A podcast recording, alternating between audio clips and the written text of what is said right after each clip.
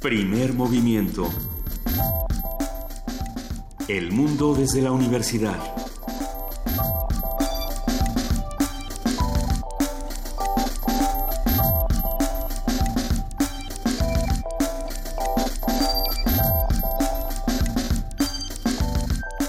Muy buenos días, son las 7 de la mañana con 4 minutos.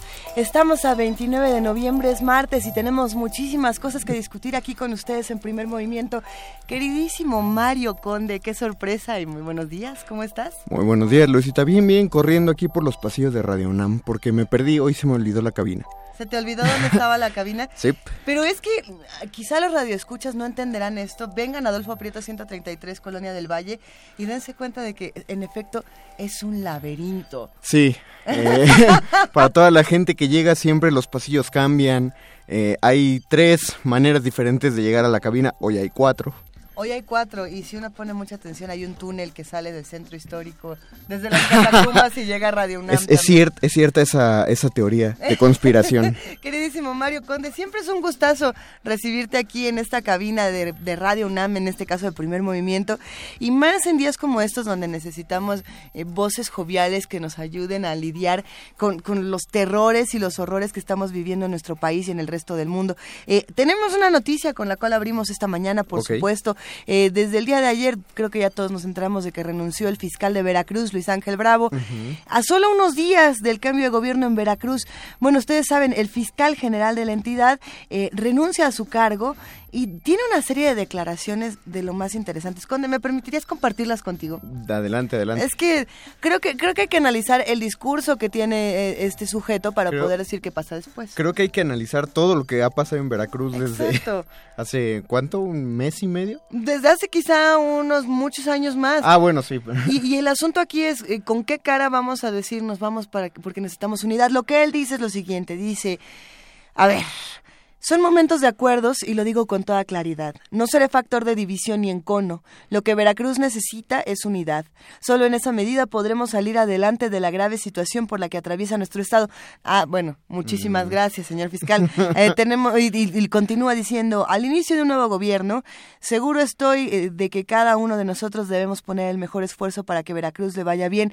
Reconozco el, el liderazgo de Miguel Ángel Yunes Linares. Esto lo, lo detalla el funcionario estatal. Es, es complicada la declaración. Ustedes mm. pueden encontrar esta noticia en animalpolitico.com, así como en los diferentes portales. Ya está en todos los portales, sin duda. Eh, creo que este tipo de criminales, bueno, no, más bien, este tipo no. de sujetos deben ser estudiados, deben ser analizados, deben ser juzgados y creo deben ser investigados. La primera palabra que dijiste, o sea, son como no oficiales, pero la verdad, las verdades históricas, pues nunca son oficiales. Ay, ay, hay que tener tanto cuidadito con las verdades históricas en este país, qué miedo. Pero bueno, querido Mario Conde, esa es una de las tantísimas noticias que se discuten. Por otro lado, las reacciones de Trump eh, frente a Cuba, cómo, cómo se va a reconfigurar mm. esta relación, lo hemos estado viendo en distintos medios de comunicación también. Y bueno, para todo eso, el día de hoy tenemos un primer movimiento de lo más nutrido, de lo más este, campechano. Hay, hay de todo. En primer lugar, pues es el martes de salud. A mí eh, nunca ahí? me había tocado que fueran martes de salud. ¿No te había tocado? No, en ningún momento, pero creo que va a ser bastante informativo porque hoy se va a hablar acerca de prevención y tratamiento, eh, principalmente prevención, porque Ajá. es bueno hacer una cultura de la diabetes cómo, cómo se adquiere, cómo se evita. ¿Y Ajá. con quién vamos a discutir todo esto? Eso lo vamos a hablar con el doctor Simón Barquera, que es director del área de investigación en políticas y programas de nutrición en el Centro de Investigación en Nutrición y Salud del Instituto Nacional de Salud Pública. Vamos a contar también con la participación del Programa Universitario de Estudios de la Diversidad Cultural y la Interculturalidad. Hoy vamos a hablar con Juan Mario Pérez, subsecretario técnico, a quien le mandamos un inmenso abrazo. Él va a seguir hablando sobre todas las cosas que se hacen desde este programa, eh, cumbres importantes, convocatorias, también ya lo veremos con él. Eh, también vamos a hablar de los medios y el poder, cómo se vinculan hoy. Eso lo vamos a hablar con Raúl Trejo del Labre, investigador del Instituto de Investigaciones Sociales de la UNAM. Tenemos poesía necesaria, eh, es una poesía necesaria que ya, ya está preparada para todos ustedes, es una sorpresa.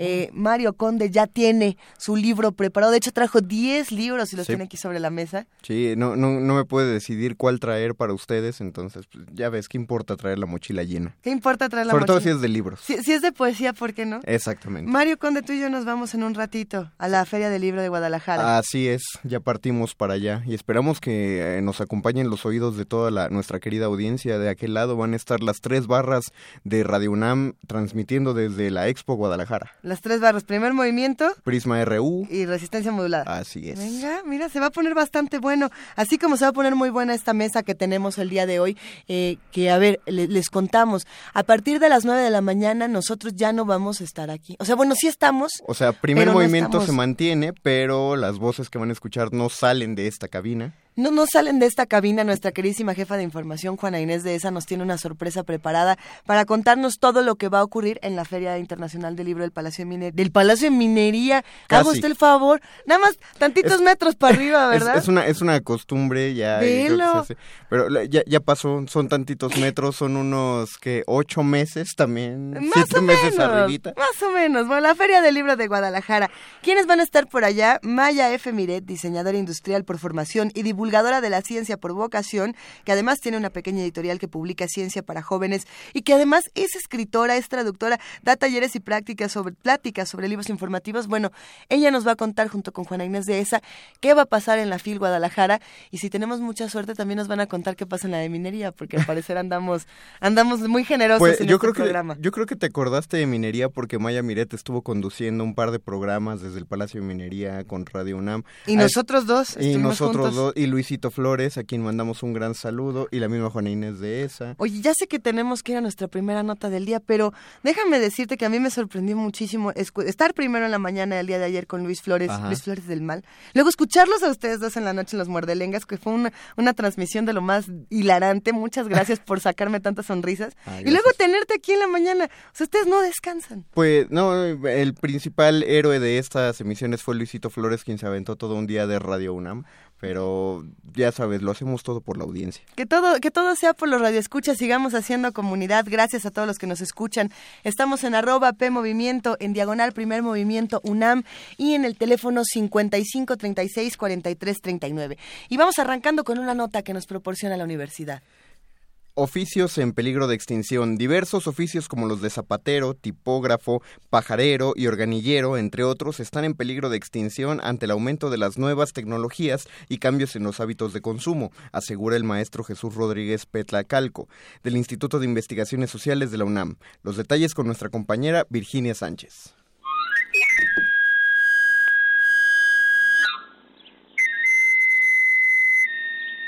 ¿Quién no conoce el sonido que anuncia la presencia de un afilador? ¿Quién no reconoce la imagen de un relojero con su monóculo para definir el problema en las máquinas del tiempo? ¿Quién no ha deleitado sus oídos con el sonido que genera un organillero al girar la manija de su instrumento?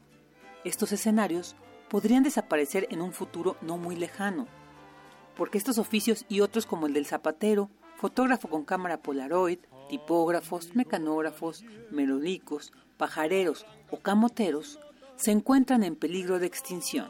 La situación responde al aumento del uso de las nuevas tecnologías y los cambios en los hábitos de consumo, señaló el maestro Jesús Rodríguez Petlacalco del Instituto de Investigaciones Económicas de la UNAM cuanto a otros aspectos también tiene que ver con los cambios en los procesos productivos y el modelo que se impone desde otras latitudes para el consumo, ya sea en ciudades o en poblaciones pequeñas o medianas, ¿no? De alguna manera, todo esto ha influido en que algunos oficios estén ya extintos o algunos otros estén en proceso de extinción y algo muy interesante, otros que están en proceso de revitalización, como los barberos, por ejemplo, que también dado la tendencia de la moda y el uso de la barba y los cortes de cabello que ahora los caballeros utilizamos, pues hay una especie de revitalización o regeneración de estos espacios como las barberías que se alejan, por ejemplo, de lo que eran las estéticas y esto que pues en un momento dado el caballero reclamó su espacio que de alguna manera estaba casi perdiéndose, ¿no?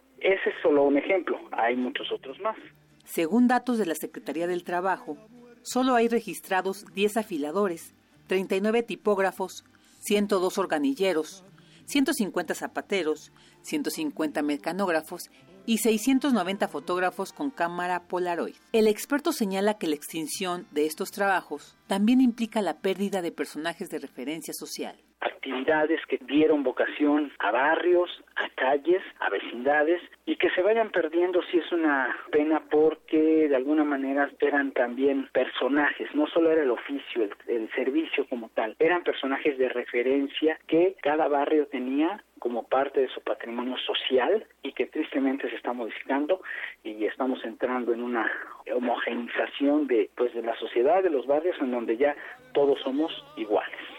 Existen diversas razones para revalorar la existencia de estos trabajos, que además de representar el sustento de muchas familias, también son el reflejo de nuestra identidad social y cultural. Para Radio NAM, Virginia Sánchez. Sigue tocando amigo organillero. Primer movimiento. Clásicamente diverso.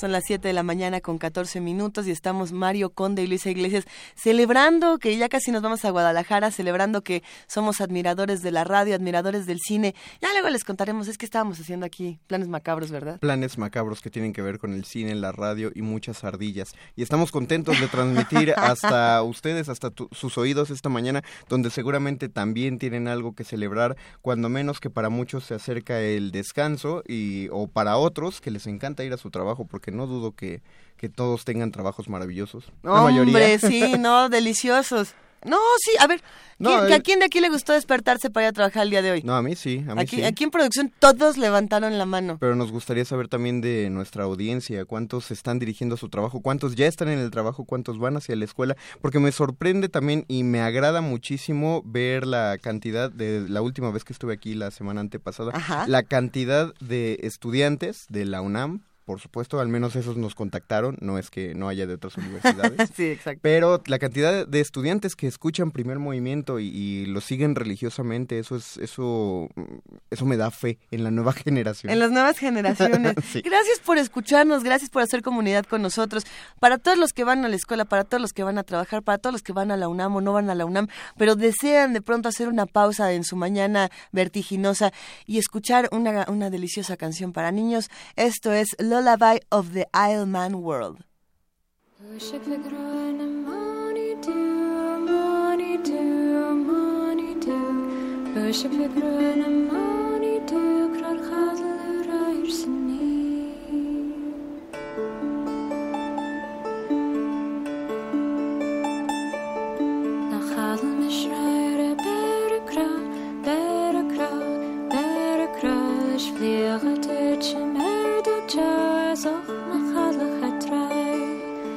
Worship I could money do, money do, money do. I wish I money do, crud hodler arms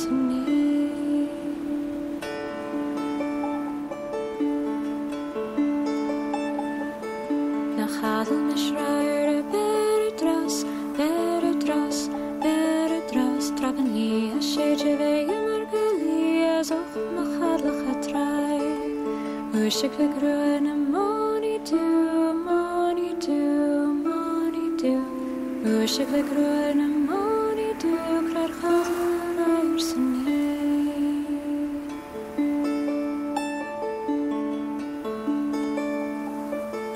Nach allem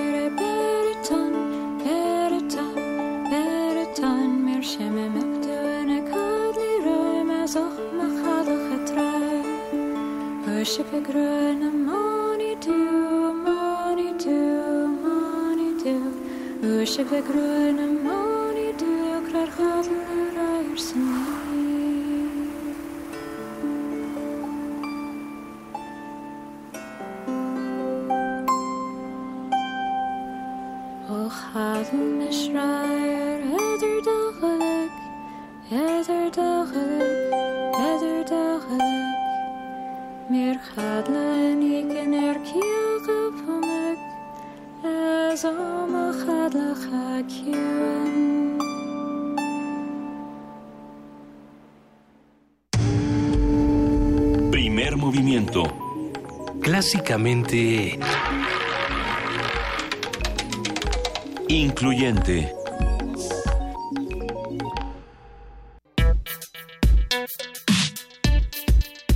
Martes de Salud. La diabetes es una enfermedad crónica que se desarrolla cuando el páncreas deja de sintetizar suficiente insulina, una hormona requerida por el cuerpo humano para mantener los niveles adecuados de glucosa en la sangre. Se trata de un trastorno complejo provocado por la mutación de varios genes aunada a diversos factores ambientales. La diabetes puede dividirse fundamentalmente en dos tipos, uno y dos. El primero aparece de forma brusca en la infancia o adolescencia. El segundo es diez veces más común. Se desarrolla a una edad madura y puede prevenirse mediante el ejercicio y buena alimentación. Si ustedes como nosotros, ¿qué está desayunando? O sea, si tiene nuestra edad más o menos, ¿qué se desayunó esta mañana? ¿Qué es lo primero que llevamos a nuestra boca? De acuerdo con la Organización Mundial de la Salud, OMS, algunas señales que pueden alertarnos sobre la presencia de diabetes son sed y hambre inusuales, disminución inexplicable de peso, entumecimiento de las extremidades, dolores en los pies, aumento de la necesidad de orinar, infecciones recurrentes o graves, náuseas, fatiga y visión borrosa. Para conocer más sobre esta enfermedad, sus diferentes tipos y causas, así como los factores que inciden en su aparición y las formas de evitarla, hoy vamos a conversar con el doctor Simón Barquera. Él es director del área de investigación en políticas y programas de nutrición en el Centro de Investigación en Nutrición y Salud del Instituto Nacional de Salud Pública. Doctor Simón Barquera, muy buenos días, ¿cómo estás? Muy buenos días, Luisa. Muy bien, muchas gracias. Eh, nos da nos da muchísimo gusto eh, escucharte esta mañana por muchísimas razones y una de ellas es porque tenemos miedo de que nos vaya a dar diabetes aquí. Tenemos los hábitos alimenticios más macabros de todos los tiempos, eh, Mario Conde, Luisa Iglesias, y, y queremos que, queremos salvarnos antes de que esto no, nos alcance, de que esta epidemia, esta esta enfermedad, esta emergencia sanitaria nos alcance, doctor. Bueno, qué, qué, qué, bueno que mencionas eso. Yo, yo creo que parte del gran problema que hay en México es, es prevenible y depende mucho de que nos pongamos las pilas como sociedad y, y pues empecemos desde, desde nosotros y la familia, ¿no?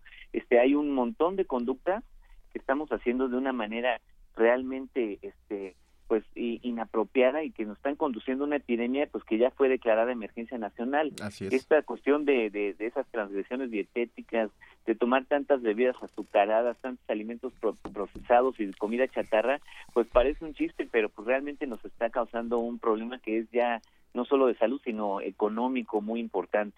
Doctor Barquera, creo que sería adecuado comenzar porque se habla muchísimo de la diabetes, mucha gente la padece, pero pocos entienden cabalmente qué es, entonces creo que sería bueno empezar por ahí. Mira. ¿Qué es exactamente la diabetes? Claro que sí, bueno, ya, ya lo mencionaban ustedes un poco en la introducción, eh, eh, es una, una la, la diabetes es una condición donde el cuerpo pierde la capacidad de controlar el nivel de azúcar en la sangre, es decir, ya no puede meterlo al interior, eh, ya, ya, no puede, puede eh, meterlo a las células. Eh, esto puede deberse a una falla en la producción de insulina, pero más comúnmente se debe a una resistencia de las células a la acción de la insulina, que es la hormona que, que básicamente le dice al cuerpo que deje entrar glucosa a las células. Y, y bueno, muchos lo interpretan eh, como una especie de huelga de las células a, a, al azúcar. O sea, Okay. llega un momento en el que las personas empiezan a ganar mucho peso porque están comiendo demasiado más de lo que necesitan, Sí. no están haciendo suficientemente actividad física y entonces lo, lo que hace el cuerpo es que se resiste a la acción de la insulina, ya no mete más azúcar y eso genera diabetes.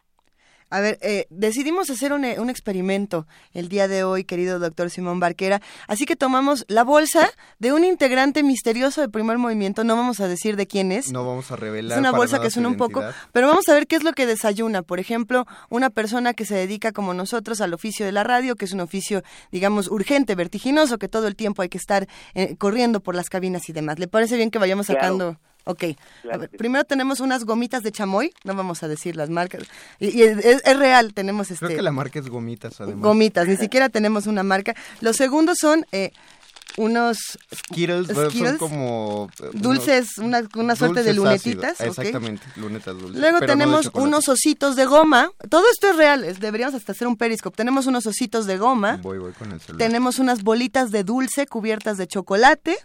Tenemos además una bolsita de manitas de gomita, tenemos dos cajetillas de cigarros, un café con dos cucharadas de azúcar y una botella de agua, por supuesto que es de 250 mililitros, porque con esa, con esos 250 mililitros ya, ya nos deshicimos ¿Qué- de todo el azúcar que nos acabamos ¿Qué de tomar. opina del desayuno de nuestro colaborador, doctor?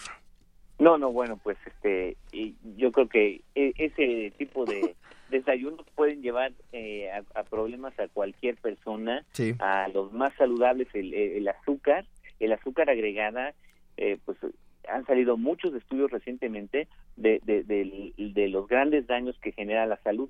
No solo es la cuestión de la diabetes, genera daños cardiovasculares, aumenta pues el sí. riesgo de, incluso de algunos tipos de cáncer, es un adictivo y pues no no da los los el valor nutricional que requiere el cuerpo para funcionar. ¿No? Pero- y además, como dicen ustedes, con ese estilo de vida que, Ujú. que- que, pues es muy ver- vertiginoso, pero al mismo tiempo es muy sedentario, pues es, Claro. es una es una combinación que pues resulta una una bomba de tiempo.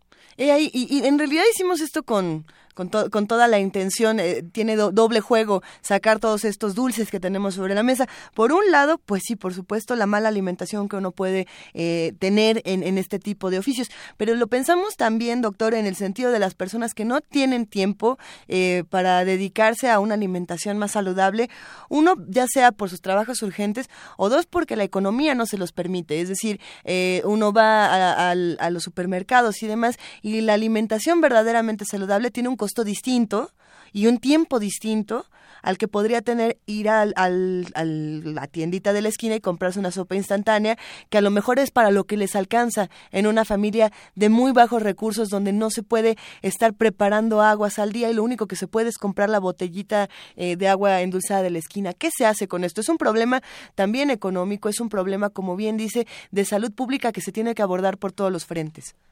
Sí, sí, es muy real lo que mencionas. Este, es todo un reto en los entornos urbanos poder sobreponerse a estos estilos de vida y combinar eso y combinar la economía con una dieta saludable y con un estilo de vida saludable. Sin embargo, pues sí se ha visto que es posible. Lo, lo hemos hecho en modelos, hemos evaluado cuánto costaría hacer una dieta saludable con el mínimo presupuesto posible y, y muchas veces es hasta a menor el costo de una dieta saludable y es increíble en México es increíble lo, lo económico que son las, las verduras y las frutas de temporada Sí. Eh, ya quisieran en otros países Claro. poder comprar los kilos de fruta que aquí se puede comprar con lo que en otros países se, se compra una pieza entonces sí, sí hay esa posibilidad la, la otra cuestión es eh, verlo un poco como, eh, eh, como en lo del tiempo, hablando del tiempo, verlo Sí. un poco como una especie de obligación, casi de un hábito higiénico. Hay, hay Cierto. una, en medicina hay unos hábitos que se llaman higiénico-dietéticos que se consideran indispensables para evitar enfermedades. Entonces, por ejemplo, uno es lavarse los dientes y uno no se pondría a cuestionar si se debe lavar los dientes o no, aunque no le guste y aunque no tenga tiempo. Uno dice, bueno, me los tengo que lavar porque es un foco de enfermedades no hacerlo. Mm, claro. Así mismo se debe de ver el ejercicio, o sea, uno no dice, no, pues no, no me gusta, bueno, pero lo tienes que hacer porque si no lo haces es un foco de enfermedades y tienes que comer bien porque si no, eso es un foco de enfermedades, o sea, es un hábito higiénico eh, hacerlo y yo creo que esta parte de, de, de que eh, no está disponible o no da tiempo, pues uno con mucha motivación lo puede lograr planeando Claro. mejor y organizándose. Pensemos en esa organización. A ver, nosotros aquí nos poníamos como ejemplo, eh, somos eh, personas de 30 años que tienen este tipo de, de- de oficios. Pero, también, también creo que hay que considerar, es decir, la, la diabetes puede afectar a cualquiera, pero hay gente que está más propensa a, a padecerla, ¿no, doctor? Sí, claro, este... ¿Te, eh, ¿Influye solamente el factor herencia o, o qué otro tipo de predisposiciones genéticas hay? si si hay un, un, un componente genético y si hay, hay personas que son muy propensas, es por ejemplo eh, muy fácil que las personas con una talla más bajita, que en general pues los mexicanos no somos muy altos en este momento, eh, y eh, eso hace que la acumulación de peso llegue a un momento en donde el cuerpo empiece a presentar eh, resistencia a la insulina. Este, eso es es verdad, tenemos una propensión como mexicanos.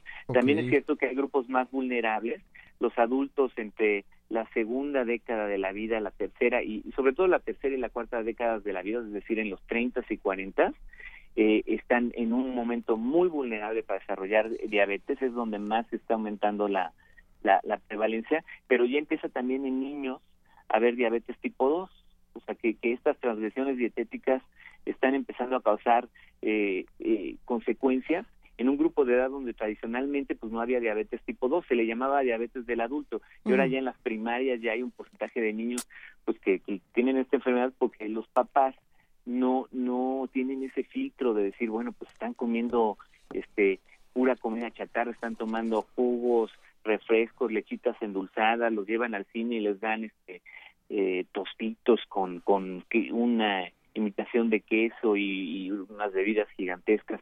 Entonces, eh, sí se está convirtiendo en un problema en todos los eh, grupos de edad. No, no solo el tipo de, llamemos de comidas recreativas, sino también, por así decirlo, eh, sino también la, la, el consumo que debe ser, digamos, más, más sano, las comidas fuertes, también se están dejando mucho en manos de, de la comida chatarra y sobre todo que, bueno, yo, yo lo pienso porque mi madre ha cuidado bebés toda su vida, que siempre he visto que un niño al menos hasta los cinco años, no, o cinco o seis, no lleva la misma dieta que, el resto de la familia, o no debería llevar la misma dieta que el resto de la familia. Cierto, totalmente. Este, por un lado, los, los, niños chiquitos deben de comer muy saludable, se les debe de insistir mucho en, la, en las verduras. De repente hay mamás que dicen, no, pues este mi hijito no, no, le, gusta. come, no, no le gustan las verduras, pero solo intentan tres veces dárselas, ¿no? O sea, tienen que estar intentando pero por años. Ya no existe el no te, no te paras hasta que te lo acabes.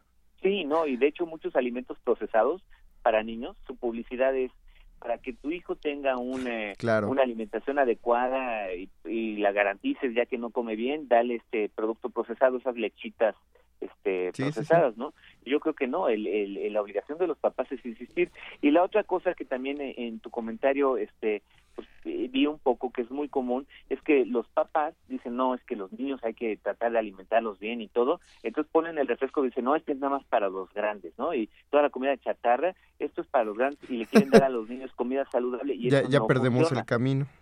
Sí, no, eso no funciona. Este, los, los niños aprenden con el ejemplo, entonces eh, es, es, es, tiene que haber responsabilidad de los papás de, de alimentarse bien en casa y no este sobre todo lo de las bebidas azucaradas, pues no, llevar tantas bebidas azucaradas a la casa porque es muy difícil que un niño aprenda a tomar agua sola. Ahorita el, el, comentario de Luisa de qué podemos hacer si no nos da tiempo de hacer agua fresca, pues es, es refleja un poco la visión aquí en México. Es muy difícil imaginarse tomar agua sola y es muy importante. Pues hay que tomar agua sola sobre todo eh, con, con ciertos, o más bien con varios alimentos, es muy común escuchar en muchos lados que eso no va con agua o eso no sabe bien con eso agua. Eso no me lo puedo tomar con agua. Exactamente. Sí, sí, sí, sí. Y bueno, se le puede poner al agua este, un poquito de cáscaras de, de pepino, de cosas y queda en una ah, infusión que tiene un, un ligero sabor y si se pueden acostumbrar a que eso les parezca aceptable, pues eso les va a hacer muy bien a la salud, pero de toda la familia.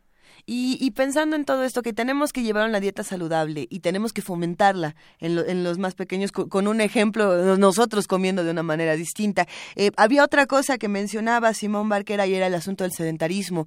Eh, vivimos en una ciudad compleja eh, para, para hacer ejercicio y, y, sin embargo hay muchos espacios para hacerlo. Pensando en las, en las áreas de oportunidad que tenemos en esta ciudad, ¿qué hacemos entonces para, para ejercitarnos de una manera diferente y para fomentarlo también en los más pequeños y en, y en los más grandes. Creo que todos necesitamos estar haciendo ejercicio todo el día. Sí, ese es el otro gran reto y tenemos que reconocer que las cosas no se van a solucionar nada más este comiendo bien, uno tiene que tener un estilo de vida activo. Se, se, la OMS recomienda que los adultos por lo menos sumen unas dos horas de ejercicio a la semana, pero eso es muy poquito, o sea, eh, eh, ¿cuánto sería lo ideal? lo, lo ideal sería pues por lo menos de actividad completa, o sea, sumando lo que caminamos, ustedes que son muy vertiginosos, lo, lo que caminan en todo el día, más un poco de ejercicio, digamos una media hora de ejercicio diaria, que sumaran unas dos horas de actividad relativamente eh, moderada a vigorosa diaria, eso sería formidable y ahí sí, pues no hay ni ni seis de cada diez este, personas que lo hagan en, en la Ciudad de México, por ejemplo, y eso sería algo muy importante. Eh, de repente se ve, yo yo veo, yo corro en, en algunos lugares, este, en Chapultepec, en los viveros, y de repente veo a los papás corriendo, llevando a los niños, y los niños van sufriendo, van súper enojados. Es una escena muy común, el papá tratando de, de, enseñarle al hijo a correr, y ahí el mensaje es igual que con la comida, no se rindan, porque sí funciona.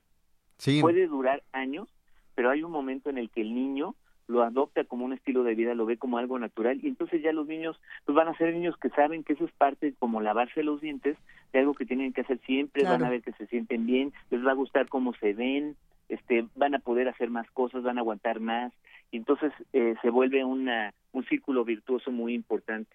La, la situación es preocupante porque creo que hay más gente que, que lee los siete libros que se dice que se deben leer al año, contrario a la cantidad de gente que hace la cantidad de ejercicio que se debe hacer. Pero y, ahí entra otra otra parte, ok, tenemos nosotros la responsabilidad como ciudadanos, como habitantes de, de, la ciudad y del país en general, eh, de hacer ejercicio, de comer saludable, de estar visitando, por supuesto, a nuestro doctor para, para que si tenemos alguno de estos síntomas que hemos mencionado, ok, eh, llevar el tratamiento necesario y no esperarnos a que esto sea algo muy grave. Pero hay otra parte y es también qué es lo que están haciendo los sistemas de salud y qué es lo que están haciendo nuestras autoridades para este problema. Eh, discutiendo con otros expertos, doctor Simón Barquera, nos decían, a ver, esto también puede ser un problema de Estado.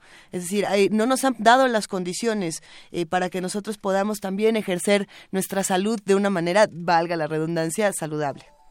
Sí, este es un problema tan grande que no se puede pensar en un solo sector que sea el responsable. Es un, problema del que toda la sociedad es responsable. Es verdad que, que el Estado tiene muchas cosas que hacer. Por ejemplo, eh, eh, en la Ciudad de México, y bueno, también eh, es una cifra muy similar en el país, hay un porcentaje importante de diabéticos que ni siquiera han sido diagnosticados, que es más o menos como del 30%. El 30% de las personas con diabetes en México ni siquiera saben que tienen esa condición. Eh, una labor muy importante del Estado y del sector salud es mejorar el diagnóstico oportuno, es decir, hacer un escrutinio de gentes que están en riesgo. Por ejemplo, estos, estas campañas donde se ponen en el metro y cuando ven personas de, de un rango de edad con un un somatotipo o con más de 90 de cintura en hombres y más de 80% de más de 80 centímetros de cintura en mujeres se les lleva se les mide de, eh, el azúcar y ahí es donde a veces se, detectan personas que no sabían que la tenían elevada.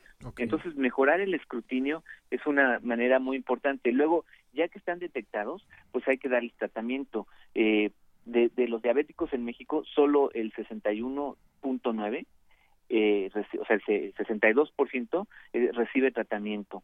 Y, y lo más impresionante de los diabéticos en México, solo el 16% está controlado. Entonces, hay muchas etapas donde uno puede mejorar para que las personas que ya tienen diabetes tengan mejores resultados.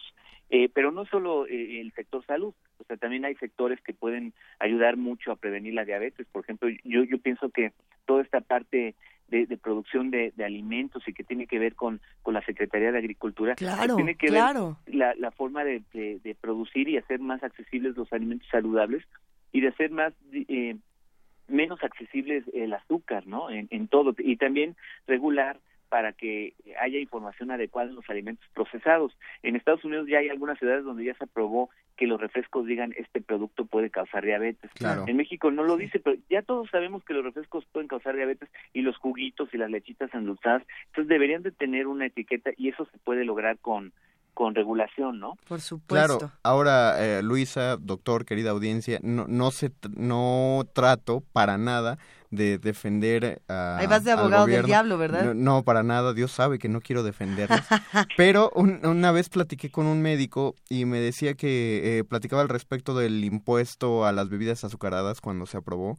Y él, él me contaba que el problema es que el, el asunto de, de esta epidemia, eh, la cuestión de salud en México ya se estaba volviendo también un problema económico porque eh, haciendo una estimación de la cantidad de, de gente que va a padecer ya está padeciendo diabetes, se vuelve insostenible para el, de por sí ya mermado sistema de salud pública y, y, además, eh, como médico me contaba eh, este, este amigo, que es muy frustrante ver que hay gente que tiene todo el apoyo de, digamos, de su seguro social, pero no tiene nada de disposición para cuidarse la diabetes. Eh, ya está diagnosticada, ya se está medicando, pero que no hay, no, no hay un control de una consulta a otra porque como que lo dejan todo en manos de los médicos como si, si hicieran milagros y todo dependiera de ellos y de las medicinas. Sí, eh, el, el, problema de, de, del impuesto al refresco es que no es tan intuitivo de, de comprender, pero eh, lo que ha, ocurrido en estos años es que ha sido evaluado por grupos muy importantes multinacionales y se ha visto un resultado muy eh, positivo. Por ejemplo, ha disminuido el consumo en, en alrededor del 6 al 10%. Se ha recaudado muchísimo dinero, pero poniendo al lado lo que se ha recaudado, porque muchos, digamos, también critican cómo se ha usado esa recaudación, solo el reducir el consumo de refresco de una manera tan importante en un país de 125 millones de habitantes representa efectos positivos increíbles. Por ejemplo, este eh, hemos calculado que se consumen 184.500 kilos de azúcar menos diarios. 184.500 kilos de azúcar menos.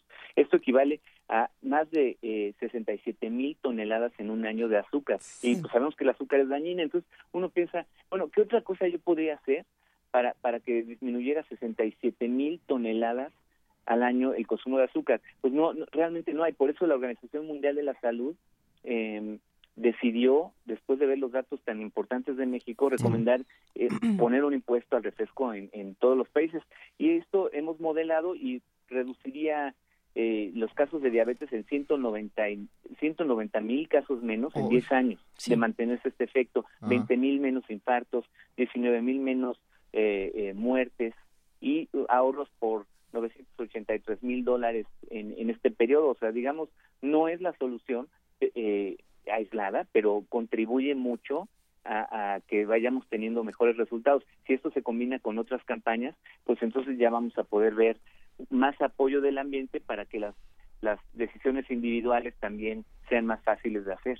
Nos escriben nuestros queridos radioescuchas que hacen comunidad con nosotros, doctor Simón Barquera, y nos comentan eh, cómo ellos viven este tipo de padecimientos y sobre todo cómo prevenirlos en, una ciudad que a veces pareciera ser eh, difícil de transitar. Eh, nos preguntan, por ejemplo, qué hacer cuando uno tiene cuando uno tiene un trabajo de ocho horas en una oficina, en un cubículo y bueno no puede hacer ejercicio durante esas ocho horas. Nos preguntan también, a ver, por ejemplo, Blanca Ivonne Montaño Rodríguez nos dice cómo le hace a alguien que viene a trabajar a Coyoacán desde Catepec, sí. entra a las nueve y sale a las siete y hace dos horas de camino, eh, planteándonos una de las muchas situaciones que se viven en, en la Ciudad de México, donde como sabemos pues tenemos muchas pequeñas ciudades satélites o grandes ciudades satélites y las personas vienen aquí, aquí pasan la mayor parte del día y tienen que viajar y todo esto tiene que ser eh, necesariamente en transporte, lo cual nos quita también la, la, la movilidad, el uso de la bicicleta, caminar, eh, estar en, en el barrio, es, esa, ese tipo de cosas que pueden ser eh, muy complejas. Sí, bueno, eh, en este ejemplo, pues claramente lo que uno está viendo es un, una persona que solo para transportarse pierde cuatro horas al día, ¿no? Digamos, si, si duerme ocho horas o siete horas, pues ya, ya tiene once horas al día de, de sedentarismo e inactividad. Ahí la recomendación sería que tratara, yo sé que es un esfuerzo importante, pero que tratara de tener media hora de actividad, tal vez llegando a su casa, disciplinarse, hacer media hora de actividad todos los días, los fines de semana hacer un poquito más y luego eh, durante el trabajo tomar lo que le llaman las pausas activas, es decir, de repente eh, ir este, por las escaleras. En Estados Unidos está muy de moda los walking meetings que les llaman, que cuando tienen reuniones en vez de hacerlas sentados, caminan para hacer la reunión. También están okay. los escritorios estos parados, los standing desks. Claro. Ya la gente cuando está trabajando, pues trabaja parada, cuando habla por teléfono habla parados. Este, de repente se puede uno levantar cada 45 minutos, hacer unas pocas sentadillas o cuando uno va al baño tomar las escaleras, no tomar elevadores, dejar el automóvil lo más lejos posible. Entonces uno tiene que sumar horas de, de, transporte activo y de actividad física en el estilo de vida y luego a eso sumarle sí. eh, horas específicas de, de, actividad física, por ejemplo, llegando a casa a hacer media hora o hacer dos pedacitos de 15 minutos, uno en la mañana y uno en la noche, eh, vigorosa, para que este logre sumar los minutos. Es muy difícil, pero el, la opción es no hacerlo y no hacerlo al final va a traer este muy malos resultados. Aquí eh, seguimos leyendo muchos de los comentarios. Doctor Simón Barquera, director del área de investigación en políticas y programas en nutrición en el Centro de Investigación en Nutrición y Salud del Instituto Nacional de Salud Pública. Y, y bueno, la, lo interesante de, leer todos los comentarios es que los radioescuchas, además de estar preocupados, están muy eh, ocupados, vamos a decirlo así. Están, eh, por supuesto, dándonos propuestas, dándonos eh, algunas alternativas que entre todos podemos realizar. ¿Qué es lo que se hace desde desde el Centro de Investigación, eh, desde el Instituto Nacional de Salud Pública. ¿Qué, qué, qué recomendaciones, además de estas que, que, ya nos ofreces, qué otras recomendaciones tenemos puntuales para, para seguir y para empezar a, a cambiar esta, esta emergencia sanitaria que vivimos en nuestro país?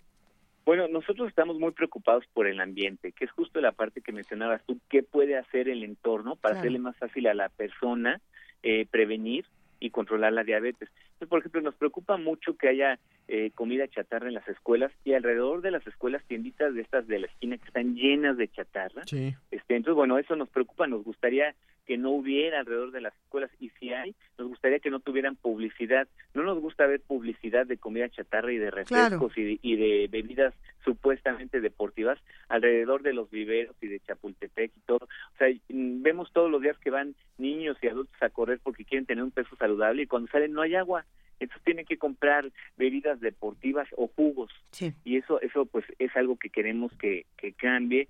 También este nos preocupa mucho que en las ciclovías y en todos estos lugares esté lleno de publicidad de refrescos, porque uno cuando hace ejercicio uno se deshidrata y el único que piensa es en tomar agua y está lleno de anuncios de refrescos, está inundado. Entonces eso también nos gustaría este que se cambiara, mejorar mucho el acceso a, agua potable pues se habla mucho de las escuelas, pero tiene que ser en todos lados. Uno uno va a un parque de diversiones y los juegos están patrocinados por bebidas azucaradas y son para niños y se supone que está prohibida la publicidad de comida chatarra y alimentos poco saludables para niños. Entonces eso también es algo que estamos investigando de manera eh, pues con, con, muchos mucha energía y muchos recursos y finalmente pues queremos que hayan etiquetados que, que, le ayuden a la población a tomar mejores elecciones en pocos segundos. O sea, un etiquetado que funcione es un etiquetado donde la gente llega al súper, agarra un producto y en 20 segundos dice, ¿lo llevo o no lo llevo? Ah, no, aquí dice que es alto en azúcar, no, no lo llevo. Y eso es lo que queremos, queremos un etiquetado que le permita a la población tomar decisiones rápidas y, y sin, sin que tengan que tener un grado universitario ni una calculadora no rápido así poder decir y eso eso depende mucho de la regulación que se haga.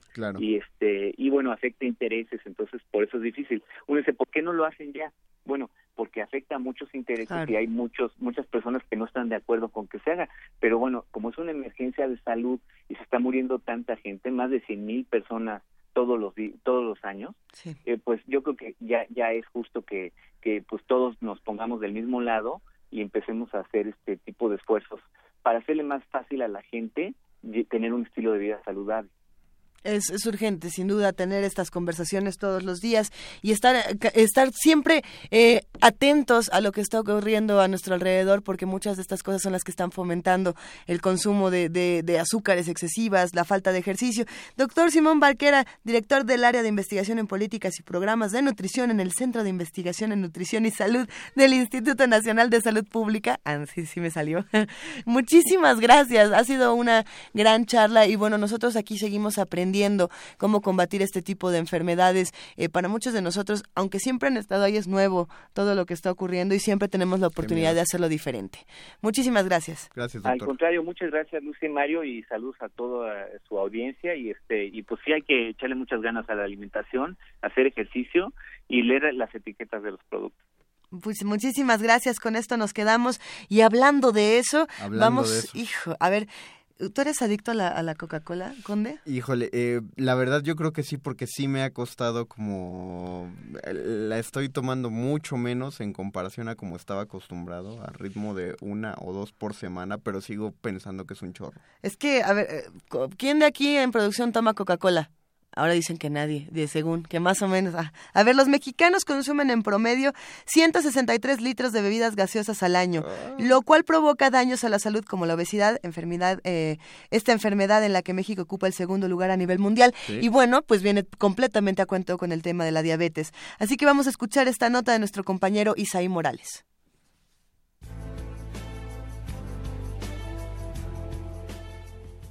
México es el segundo país a nivel mundial con la mayor tasa de obesidad, solo por debajo de Estados Unidos. Una de las razones de este fenómeno es el incremento en el consumo de bebidas azucaradas, como refrescos. Según la Organización Mundial de la Salud, los mexicanos consumen en promedio 163 litros de estos líquidos al año, según Fiorella Espinosa, coordinadora de investigación en salud alimentaria de la ONG El Poder del Consumidor, la población indígena resulta ser la más vulnerable. Estas comunidades son saturadas con publicidad y en muchas ocasiones no cuentan con el acceso al agua potable. Estas refresqueras en particular eh, están teniendo un acaparamiento del agua el mismo gobierno les otorga concesiones de los pozos de agua. Entonces, finalmente, lo que hay que hacer no solamente es eh, mejorar la infraestructura de acceso al agua en estas comunidades, sino también regular pues la apertura ¿no? a estas concesiones a esta industria. Es algo que va de la mano. Hemos hablado también de que todas las escuelas y principalmente escuelas en estas comunidades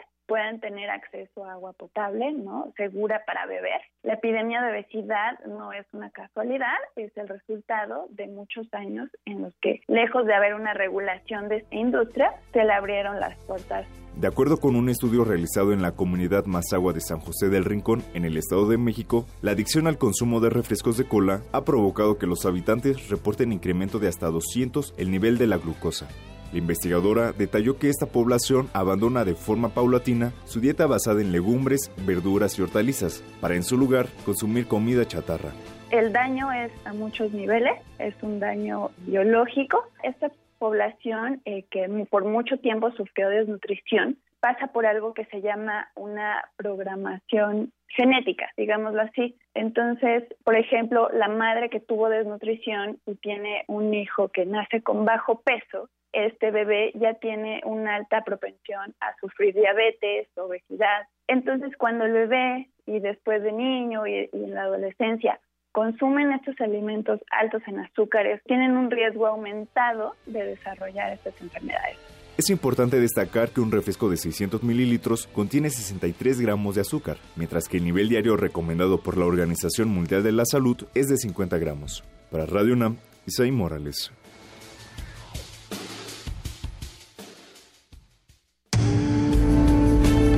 movimiento. Clásicamente... Reflexivo. Mario Conde, los que nos quedamos aquí en la Ciudad de México, porque hay que decir que Benito Taibo y Juana Inés de esa ya están en la Feria del Libro de Guadalajara. Saludos. Saludos, abrazote, a apapacho, besote, que seguro nos están escuchando. Yo creo que sí. Aunque, eh, sí espero que, que, lo que siempre te deseo a ti, Luisa, cuando no llego a escucharte en primer movimiento, siempre deseo que si no están aquí estén descansando estén durmiendo en su camita porque ustedes se levantan eh, con toda la primera guardia.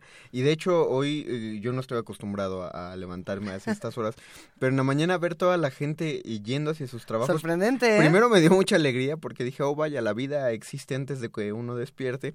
Y después sentí feo y dije todos los trabajos deberían empezar más tarde el de toda la gente. El asunto es que empiezan más tarde pero como bien lo mencionábamos en esta nota mucho inicial más tarde. lo que pasa es que la gente viene desde Catepec Toluca desde el Estado de México desde diferentes latitudes para estar aquí en la ciudad. Es un tema complejísimo eh, y bueno, así como muchos vienen de otras partes aquí a la Ciudad de México a trabajar, nosotros nos vamos a Guadalajara el día de mañana. Hoy ya nos vamos para estar mañana transmitiendo, queridísimo Conde. Y me gustaría preguntarte, eh, ¿tú qué libros te quieres llevar por allá? O sea, ya, o, todavía no sabes si quieres ser sorprendido por la magia literaria. No, la verdad, la verdad sí, eh, tengo que reconocer ante la audiencia que uno de los... Eh, voy, a buscar dos cosas particulares en la Feria del Libro. Una, unos libros de un autor llamado Jan Bondeson, que conocí gracias a la Feria del Libro del Palacio de Minería, porque ahí compré dos libros de él, que es un e, es médico, pero es un ensayista magnífico que escribe acerca de de creencias sobre ah. cuestiones médicas. Por ejemplo, en un libro de él que estoy leyendo que se llama Gabinete de Curiosidades Médicas, habla... No, no como el Gabinete de Curiosidades que pasa todos los domingos a las 2.30 de la tarde aquí en Radio una producción fascinante. Oh, Frida, Frida Saldívar, le mandamos un abrazo. Aquí al otro lado del vidrio. Seguimos aquí. Eh, habla en uno de sus capítulos de las impresiones maternas de esta creencia que por mucho tiempo se tuvo acerca de que una, una madre embarazada, si veía a un animal o se asustaba o le pasaba algo, el hijo eh, nacía con alguna deformidad que tenía que ver con esa impresión. Es el típico dicho que ahora se dice de si a una mm, eh, madre embarazada le da un antojo de, de chocolate, dice me lo tengo que comer porque si no mi hijo va a nacer con cara de chocolate. Se suele decir ¿Eso pasa? No, no pasa. Justamente es lo que de lo que tratan los ensayos, de que, esa es una creencia, pero que no tiene sustento médico, pero habla de toda la historia y de todas las supersticiones al respecto de esa y otras condiciones médicas. Entonces me parece un autor fascinante. Voy a ver si tiene más libros Está editado Ah. por Siglo XXI, ahí si quieren echarle un ojo, Gabinete de Curiosidades Médicas. Y el otro, voy a ir a buscar editoriales de cómics. Editoriales de cómics. Hay muchas presentaciones de, Sí. de novela gráfica. Así es. Eh, por un lado, por ejemplo, eh, Colofón trae una nueva colección Ajá. bastante bonita de clásicos de la literatura pasados a novela gráfica. Eh, las editoriales independientes Resistencia siempre. Resistencia siempre, está- tiene, ha trabajado con Bev muy de cerca. Voy a ver si, si encuentro a Bev también por allá mañana. Zorro Rojo. Ay, los de Zorro Rojo. Son, son carísimos, pero son fascinantes sus ediciones. Y o- ojalá que nos regalen unos de Zorro Rojo para regalar aquí. Bueno, a ver si nosotros los compramos y los regalamos Y en lo primer regalamos, movimiento. ¿Por qué no? Que Juana Inés de esa está aquí con nosotros, que nos manda un abrazote. Ah, yo dije aquí ya hasta No, bueno, a la producción. Siempre está aquí. O sea, que tú no lo, no lo sepas, ella está sentada ahí frente a nosotros. Es- es- Ok. no es espeluznante, es maravilloso. Hola, Juan Inés. Hola, queridísima Juana Inés, va un abrazo. Va un abrazo para todos los que, los para todos los que nos están escuchando y una invitación, por supuesto, a que nos escriban a arroba P Movimiento, a diagonal Primer Movimiento UNAM o que nos llamen al 55 36 43 39 y nos digan qué libros irían a buscar a la FIL, a ver si nosotros los podemos encontrar y Sí. les podemos contar qué más hay por allá, qué libros quieren leer. Los dejamos con música, Barro Negro, Ave Sol y regresamos a la segunda hora de Primer Movimiento.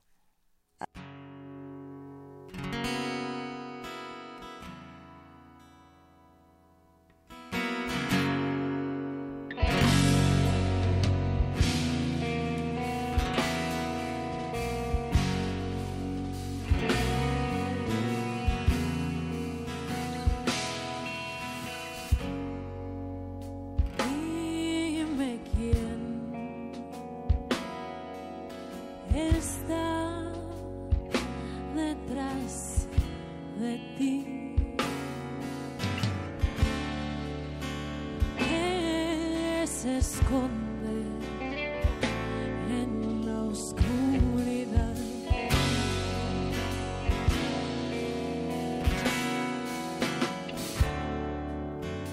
como esculpido en barro negro.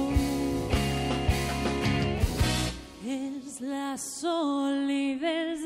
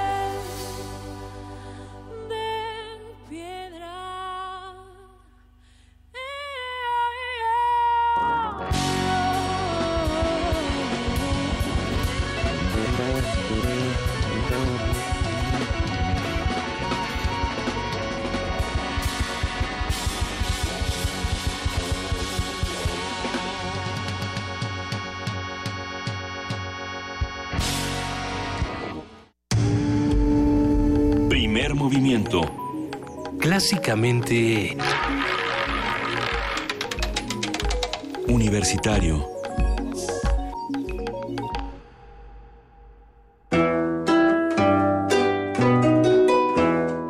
Hagamos comunidad y una pastorela.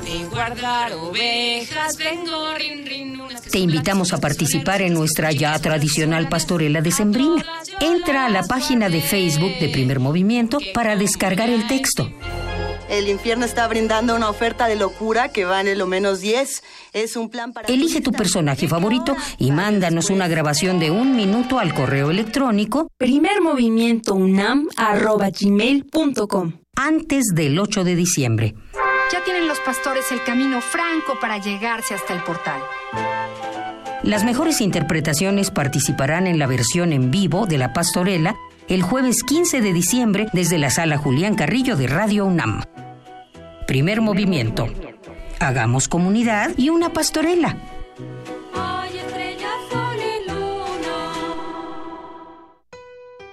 Abrir puertas. Perder el miedo. Abrazar lo nuevo. Aprender. Especializarte.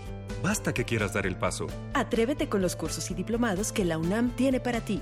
Ingresa a docencia.tic.unam.mx y lánzate a una nueva aventura que cambiará tu vida. Vive plenamente tu vida digital. Dirección General de Cómputo y de Tecnologías de Información y Comunicación, UNAM. ¿Eres de los que se la pasa posteando fotos en el Face burlándose de los políticos? ¿Dándoles retweet a esas frases inteligentes de protesta? ¿Muestras tu inconformidad en redes sociales? ¿Haces memes quejándote del gobierno? En el Partido Humanista queremos decirte que eso no va a cambiar las cosas y que si quieres que este país cambie, tienes que ponerte a trabajar. Y el partido político es el mejor instrumento para cambiar las cosas. Y este es nuevo, no tiene vicios y tiene espacios para ti. Súmate, conócenos y pongámonos a trabajar. Partido Humanista Ciudad de México. Visita descargacultura.unam y escucha lo nuevo que tenemos para ti. En voz de... De Beatriz Escalante ya puedes escuchar cuatro cuentos cortos. Otras, apenas menos cobardes, se atreven a remodelar casitas, cuando de lo que se trata es de remodelar el mundo. Todo esto y mucho más en www.descargacultura.unam.mx. Es cultura, es gratis, es para todos, es para llevar, es de la UNAM. Dejar huella en cada aula de la UNAM es un deber de un verdadero Puma. Deja tu huella y apoya Fundación UNAM a de cara a miles de universitarios. Súmate 5340-0904 o en www.funam.mx. Contigo hacemos posible lo imposible. Corte informativo. La UNAM. El Instituto de Investigaciones Filológicas del UNAM y la Fundación Juan Rulfo realizaron la Jornada Internacional Conmemorativa Juan Rulfo Jorge Luis Borges a 30 años de ausencia. En el evento participaron 11 especialistas de México, Alemania, Francia, Grecia, Argentina, Uruguay y Estados Unidos. Habla Alberto Vital, coordinador de humanidades de nuestra Casa de Estudios cuentos que ellos crearon, sus textos, pueden ser leídos como textos muy contemporáneos. Pues sobre todo esa vocación de auténticos escritores que no fueron profesionales de la literatura, sino que realmente se entregaron en cuerpo y alma a la escritura, que no buscaban premios, que no buscaban promociones, que no fueron tanto industriales incluso de la literatura como existen ahora, sino que vivieron de lleno desde dentro por y para la literatura y desde ahí desde luego hacia los grandes temas universales del ser humano como la vida y la muerte. Por el desarrollo de un bioparche capaz de detectar y combatir bacterias comunes que causan infecciones en quemaduras, el equipo multidisciplinario IGEM Guanajuato MX, integrado por Jessica Montserrat Aguilar Venegas y Laura Gabriela Gaitán Esparza, alumnas de la Escuela Nacional de Estudios Superiores del León de la UNAM, ganó la medalla de plata en el concurso internacional Genetical and Journey Machine en la categoría de manufactura. Nacional.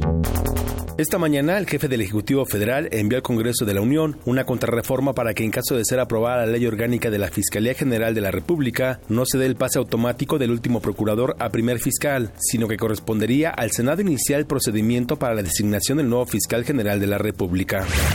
Un sondeo del Centro de Estudios Sociales y de Opinión Pública de la Cámara de Diputados reveló que 7 de cada 10 mexicanos consideran que la corrupción aumentó en el último año. Políticos, policías y servidores públicos son considerados los personajes más corruptos.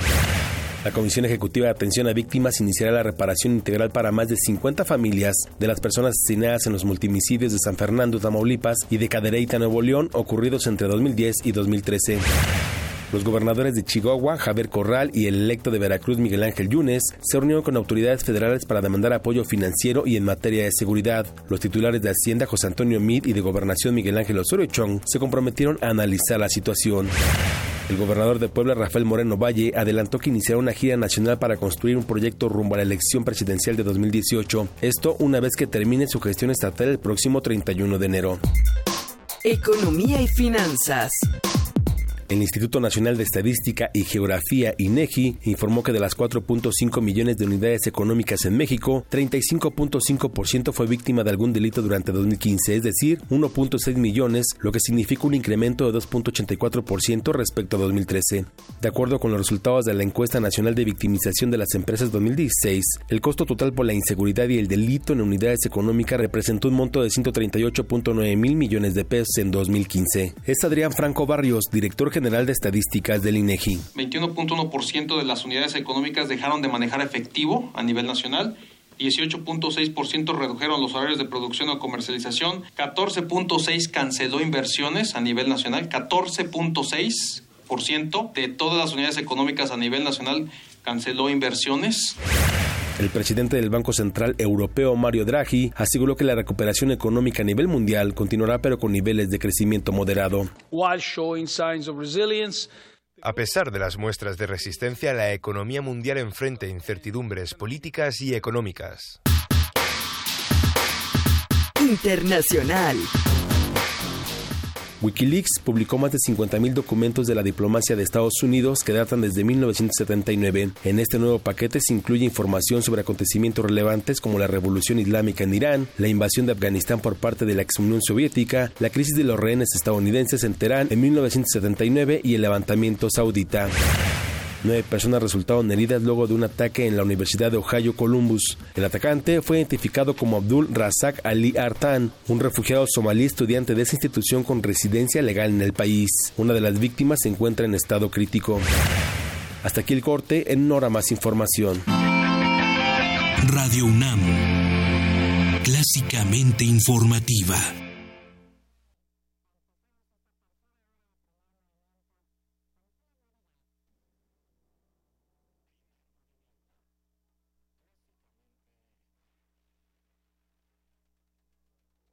Incluyente.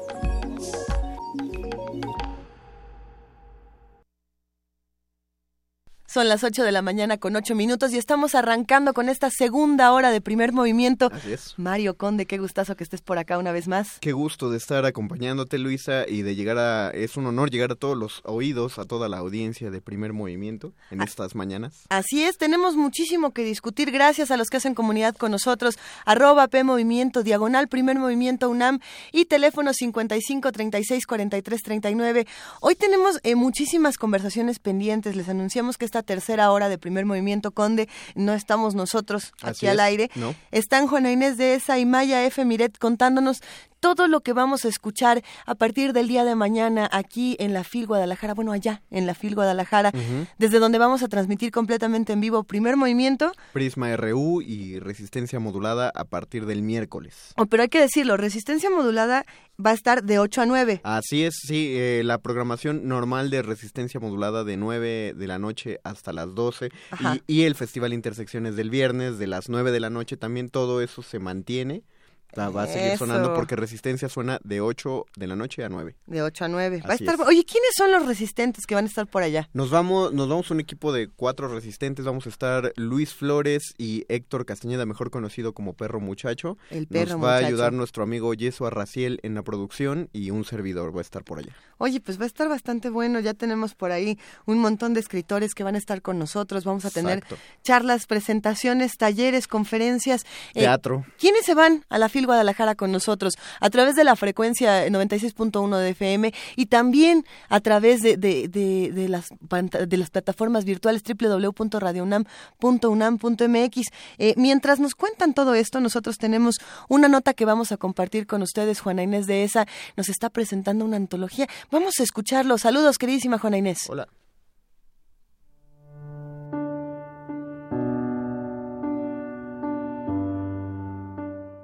Aquella vez puso la mano contra el vidrio y me dijo, chao, nos vemos. Y yo pensé que era un abuso de lenguaje. No volveríamos a vernos. Fue hace 15 años.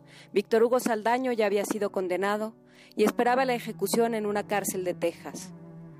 Era, así les dicen, un hombre muerto caminando. Así arranca Víctor Hugo Saldaño, La muerte lenta, una de las 17 crónicas que conforman el primer número de la antología de crónica que la Dirección de Literatura de la UNAM propone al público mexicano y latinoamericano y que se presentó el 26 de noviembre pasado en el marco de la trigésima Feria Internacional del Libro de Guadalajara. Para la doctora Rosa Beltrán, titular de la Dirección de Literatura de la UNAM y colaboradora de Radio UNAM, era imperante contar con una muestra de lo más importante de este género, que dijo representa para las letras contemporáneas lo que en su momento representó el boom de la novela latinoamericana.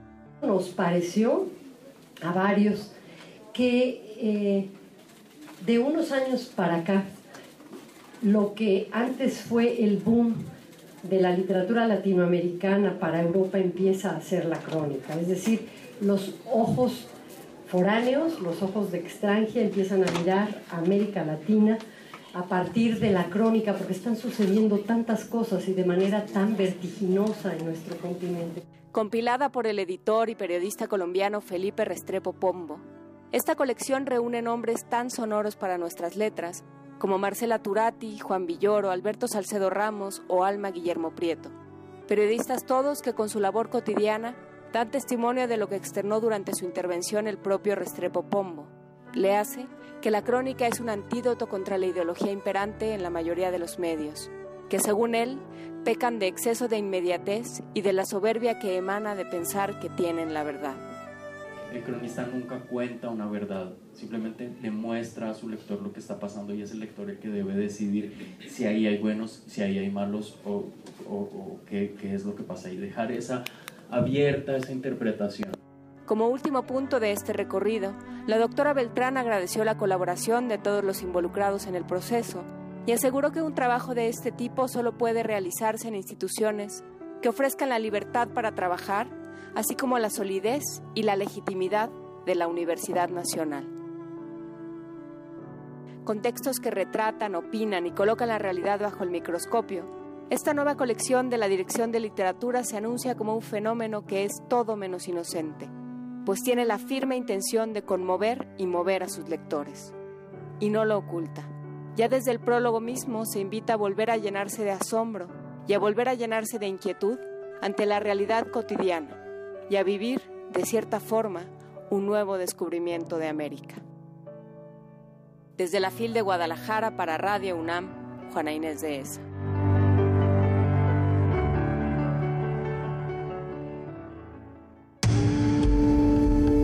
Primer movimiento.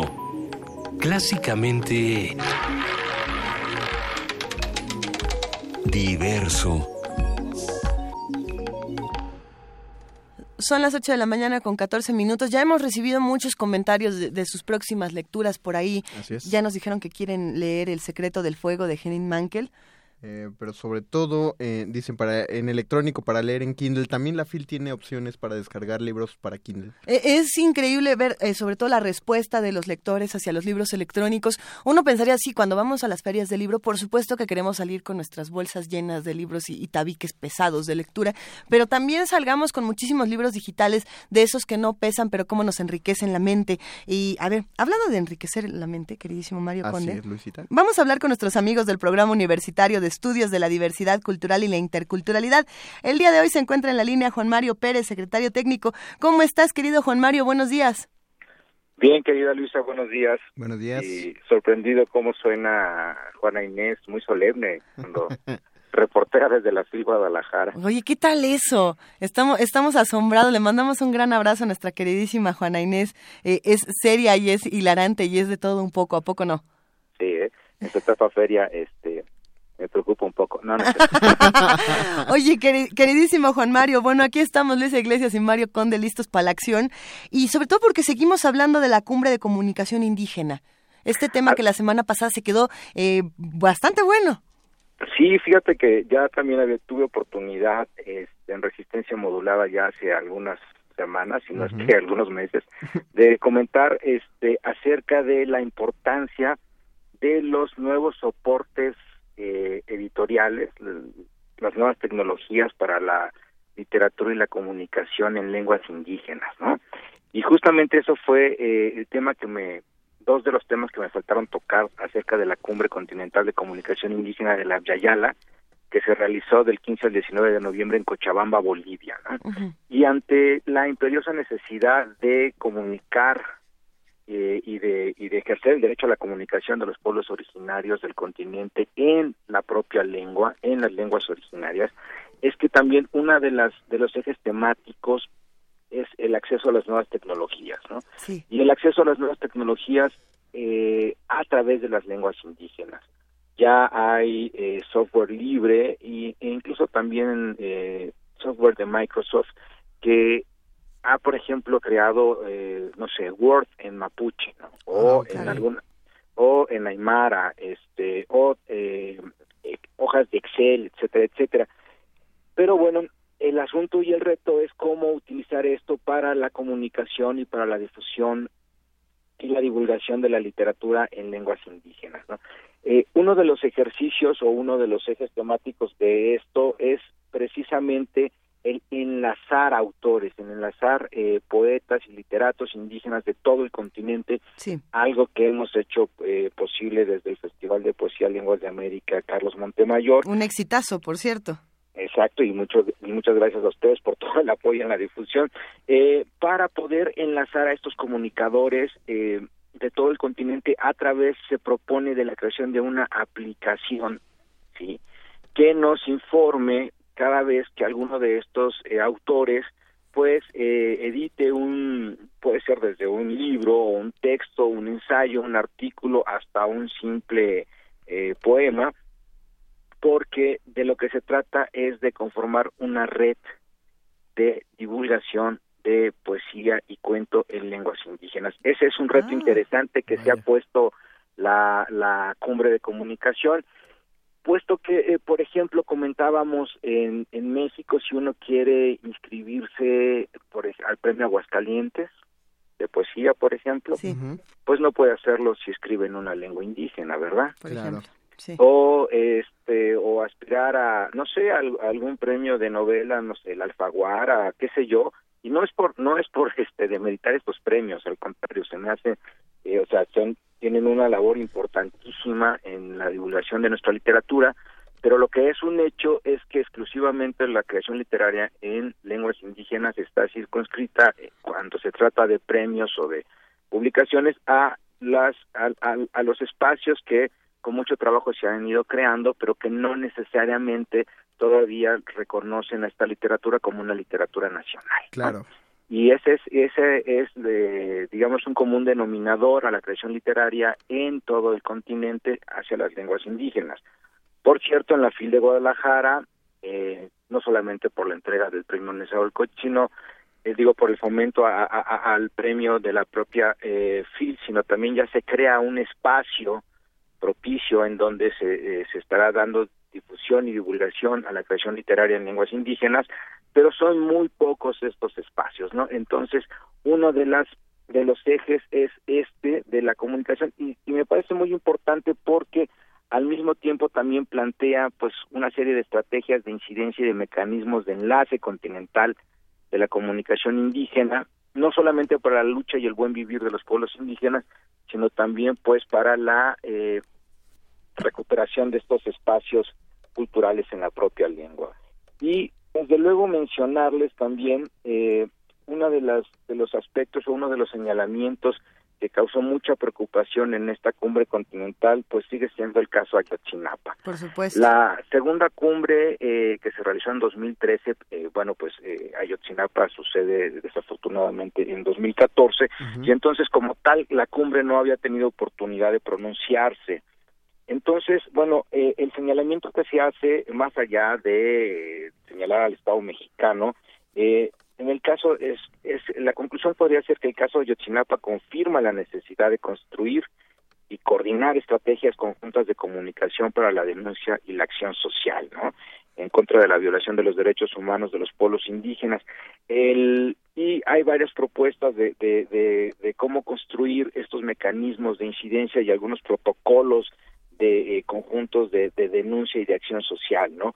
Porque también, bueno, eh, reitera y lo hace de una manera brutal la necesidad del pronto reconocimiento de los pueblos indígenas y comunidades indígenas como sujetos de derecho no eso es una eso es una cuestión eh, fundamental en donde desde luego eh, se hace un llamado pues al, a, a la solidaridad con los familiares de los 43 estudiantes desaparecidos y los seis estudiantes asesinados no en, en, los hechos en los con estos hechos de, de Iguala y desde luego también pues eh, eh, llama a, a, generar una acción coordinada de la red.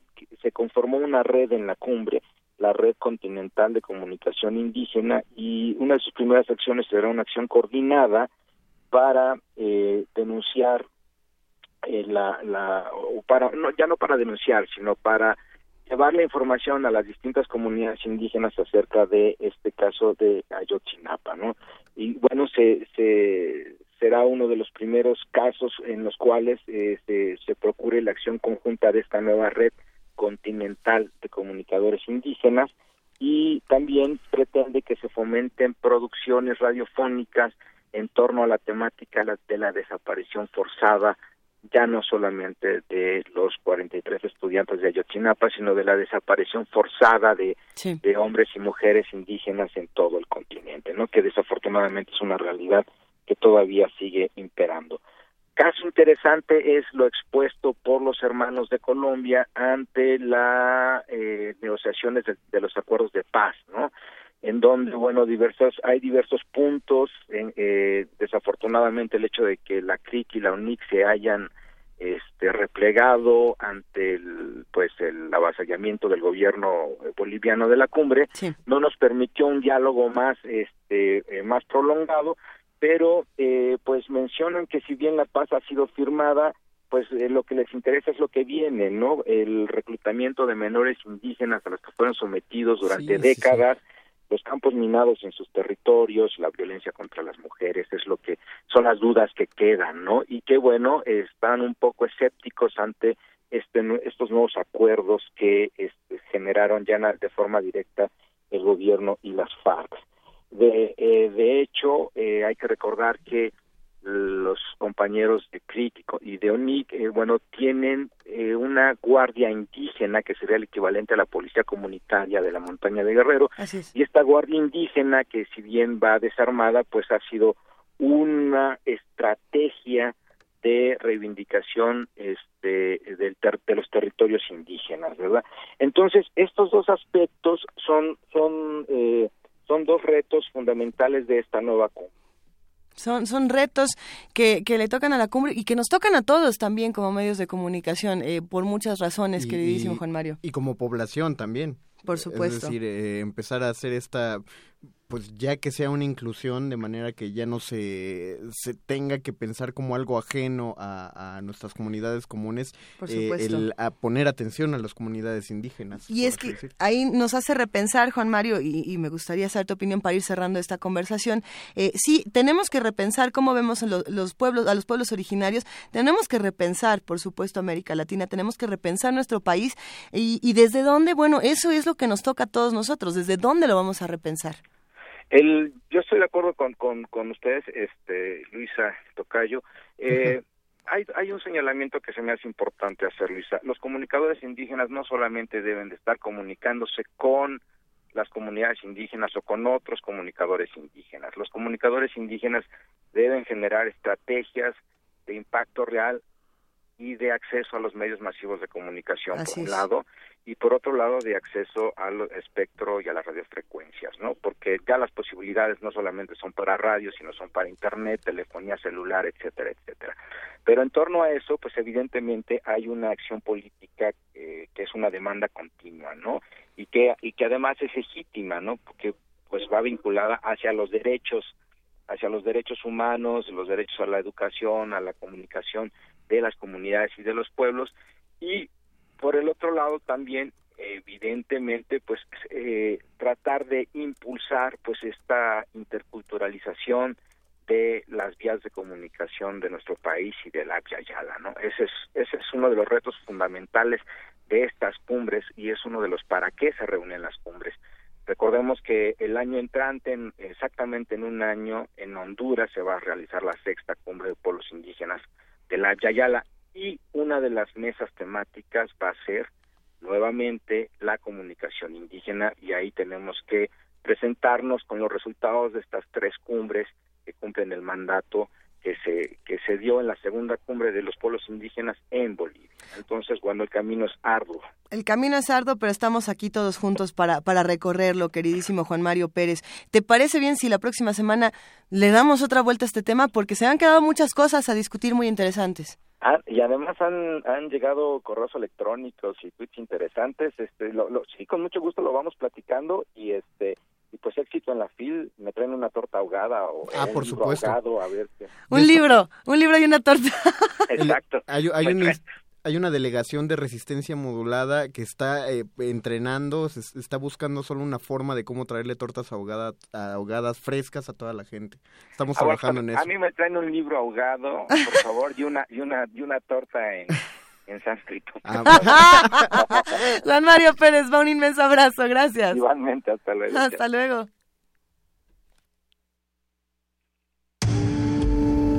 Primer movimiento clásicamente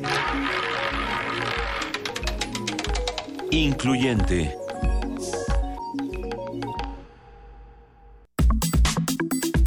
Nota del día.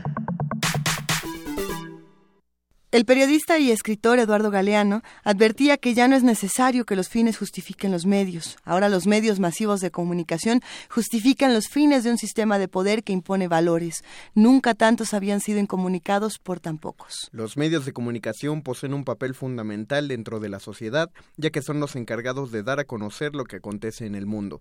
Por tanto, se espera que esa comunicación se haga con objetividad y que la transmisión de información sea fiel al contenido y no a intereses arbitrarios si bien la controversia que despiertan algunos temas pone de manifiesto la dificultad para decidir entre lo que debería o no decirse, eh, la responsabilidad mediática va de la mano con el compromiso con la verdad.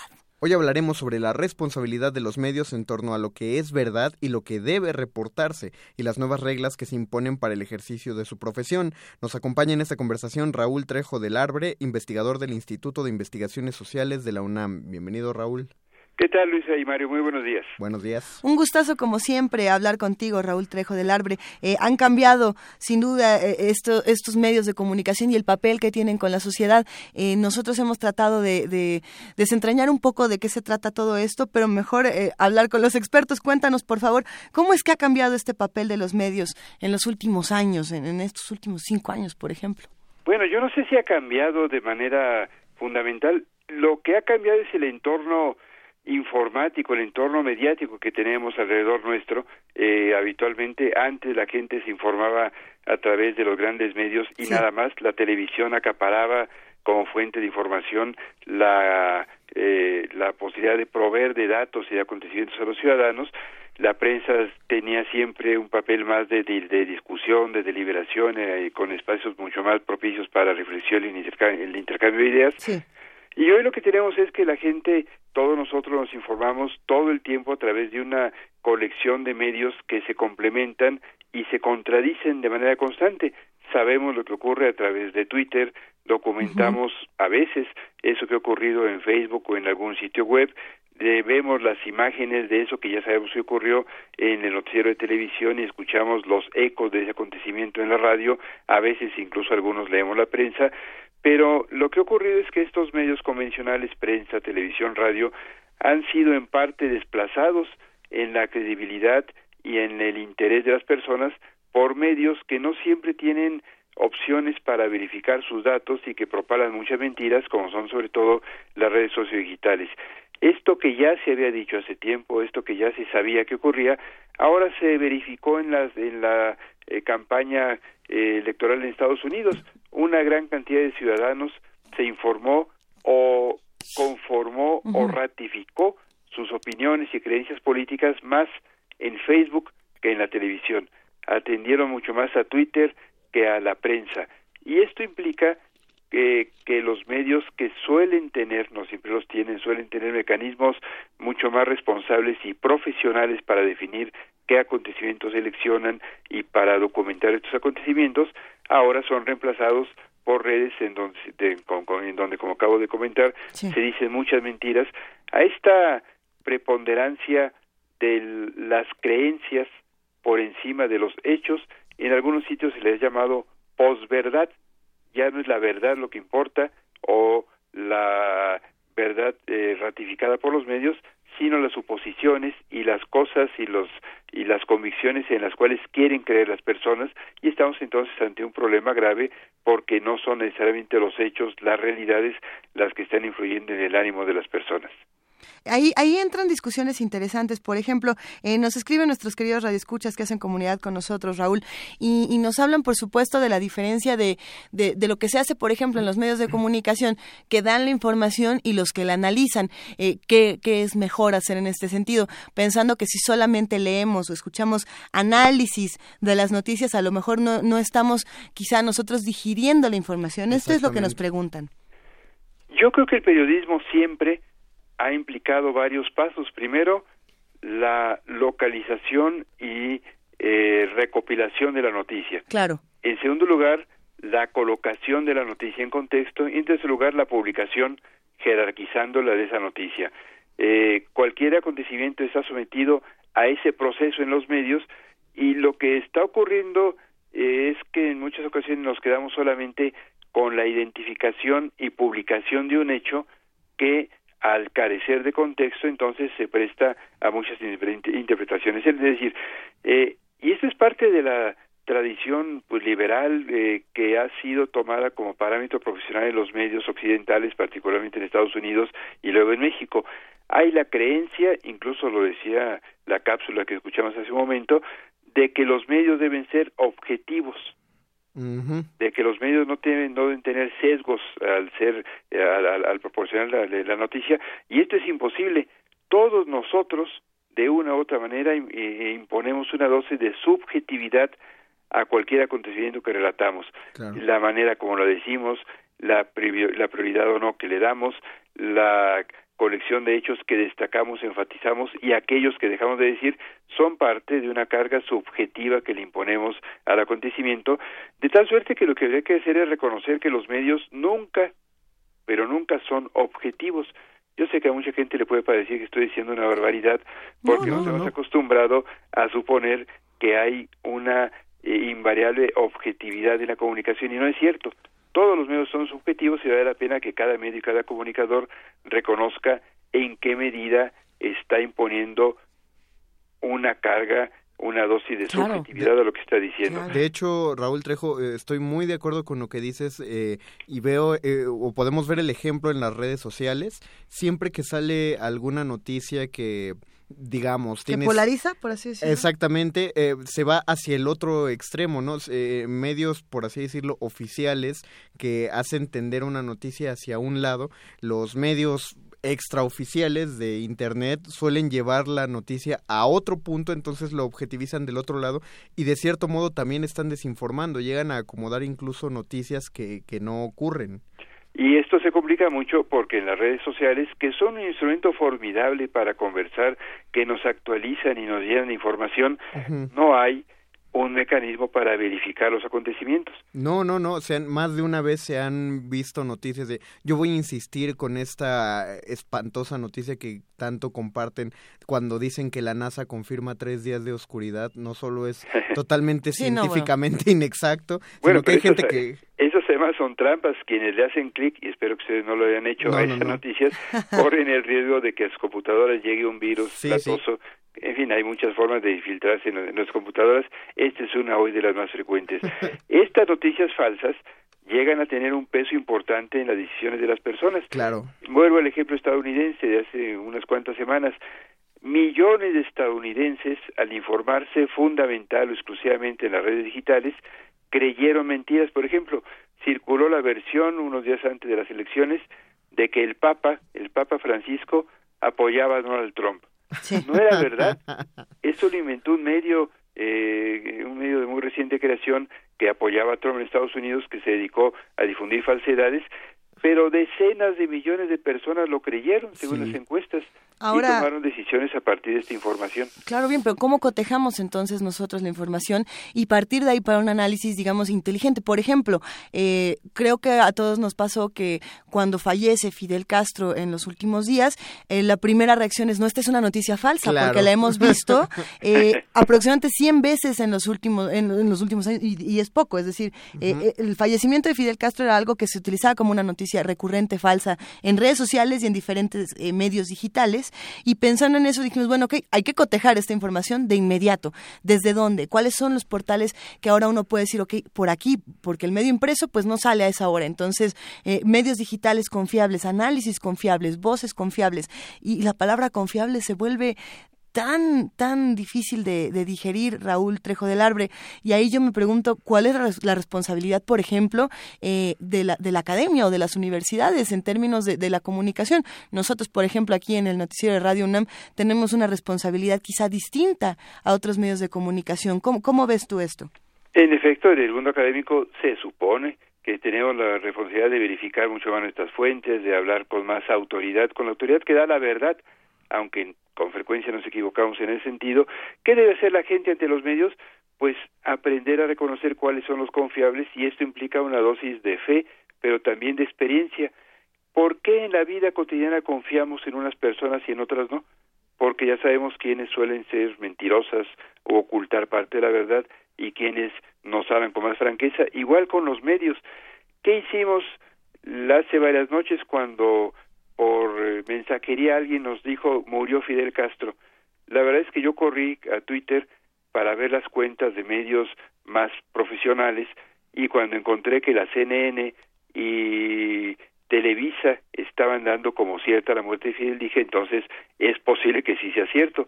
Entonces lo que dije fue, lo que hice en Twitter fue poner CNN y Televisa anuncian que murió Fidel Castro. Claro. Hay que acreditar la fuente y cotejar en varias fuentes el origen de una información. Es una lata, porque es mucho más cómodo creer en las versiones de una sola fuente en Facebook y suponer que dice la verdad, pero este es un ejercicio en línea que siempre hemos hecho fuera de línea. Hay que acostumbrarnos entonces a verificar información, a ser desconfiados, porque así nos hace la vida, y sobre todo a reconocer que en Internet hay una enorme cantidad de versiones falsas que circulan de manera intencionada y frente a las cuales hay que estar prevenidos, porque si no, entonces lo que hacemos es simplemente creer lo que otros quieren que creamos.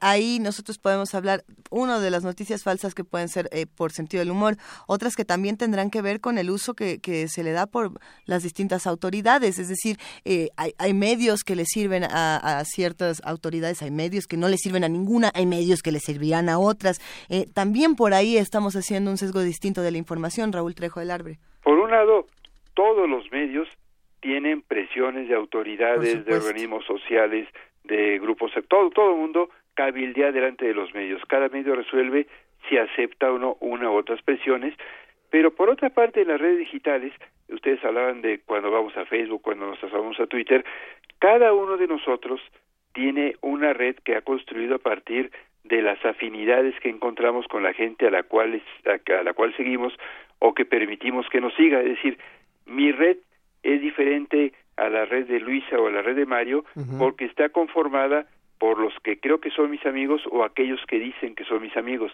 Esto significa que en mi red las opiniones que encuentro son mucho más cercanas a las que yo ya tengo que las que seguramente hay en la red de alguno de ustedes.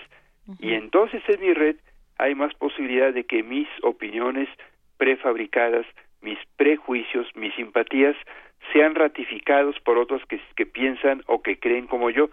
Y esto implica entonces que a diferencia de la vieja costumbre que teníamos de ir al periódico y encontrar en el diario opiniones diferentes, de asomarnos a la televisión y encontrar, a veces en México esto ha sido más difícil por la concentración de la televisión, pero había opiniones diferentes a las nuestras, en línea solemos solamente ratificar nuestras creencias y prejuicios encontrar en lugar de asomarnos opiniones diferentes.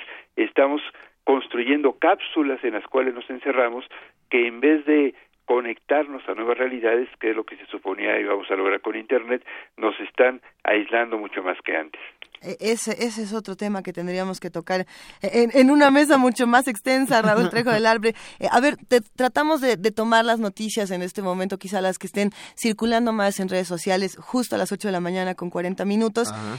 Y, y, por supuesto que no podemos no mencionar lo que pasa con el, el equipo de fútbol brasileño, el Chapecuense, este accidente eh, tremendo. Y, y, haciendo un análisis, por ejemplo, de lo que se puede ver eh, tanto en medios digitales, medios impresos, en Twitter, en Facebook, lo que es interesante, por ejemplo, es la aparición de muchísimas imágenes falsas eh, de, del avión, de muchísimas imágenes eh, ultraviolentas. Y ahí también uno puede preguntarse, eh, el uso de la imagen en este tipo de medios de comunicación también puede ser riesgoso y también puede dejarnos eh, otro tipo de reflexiones. No, no sé cómo. Eh, per perdón que, que sí. interrumpa antes de que hables, Raúl.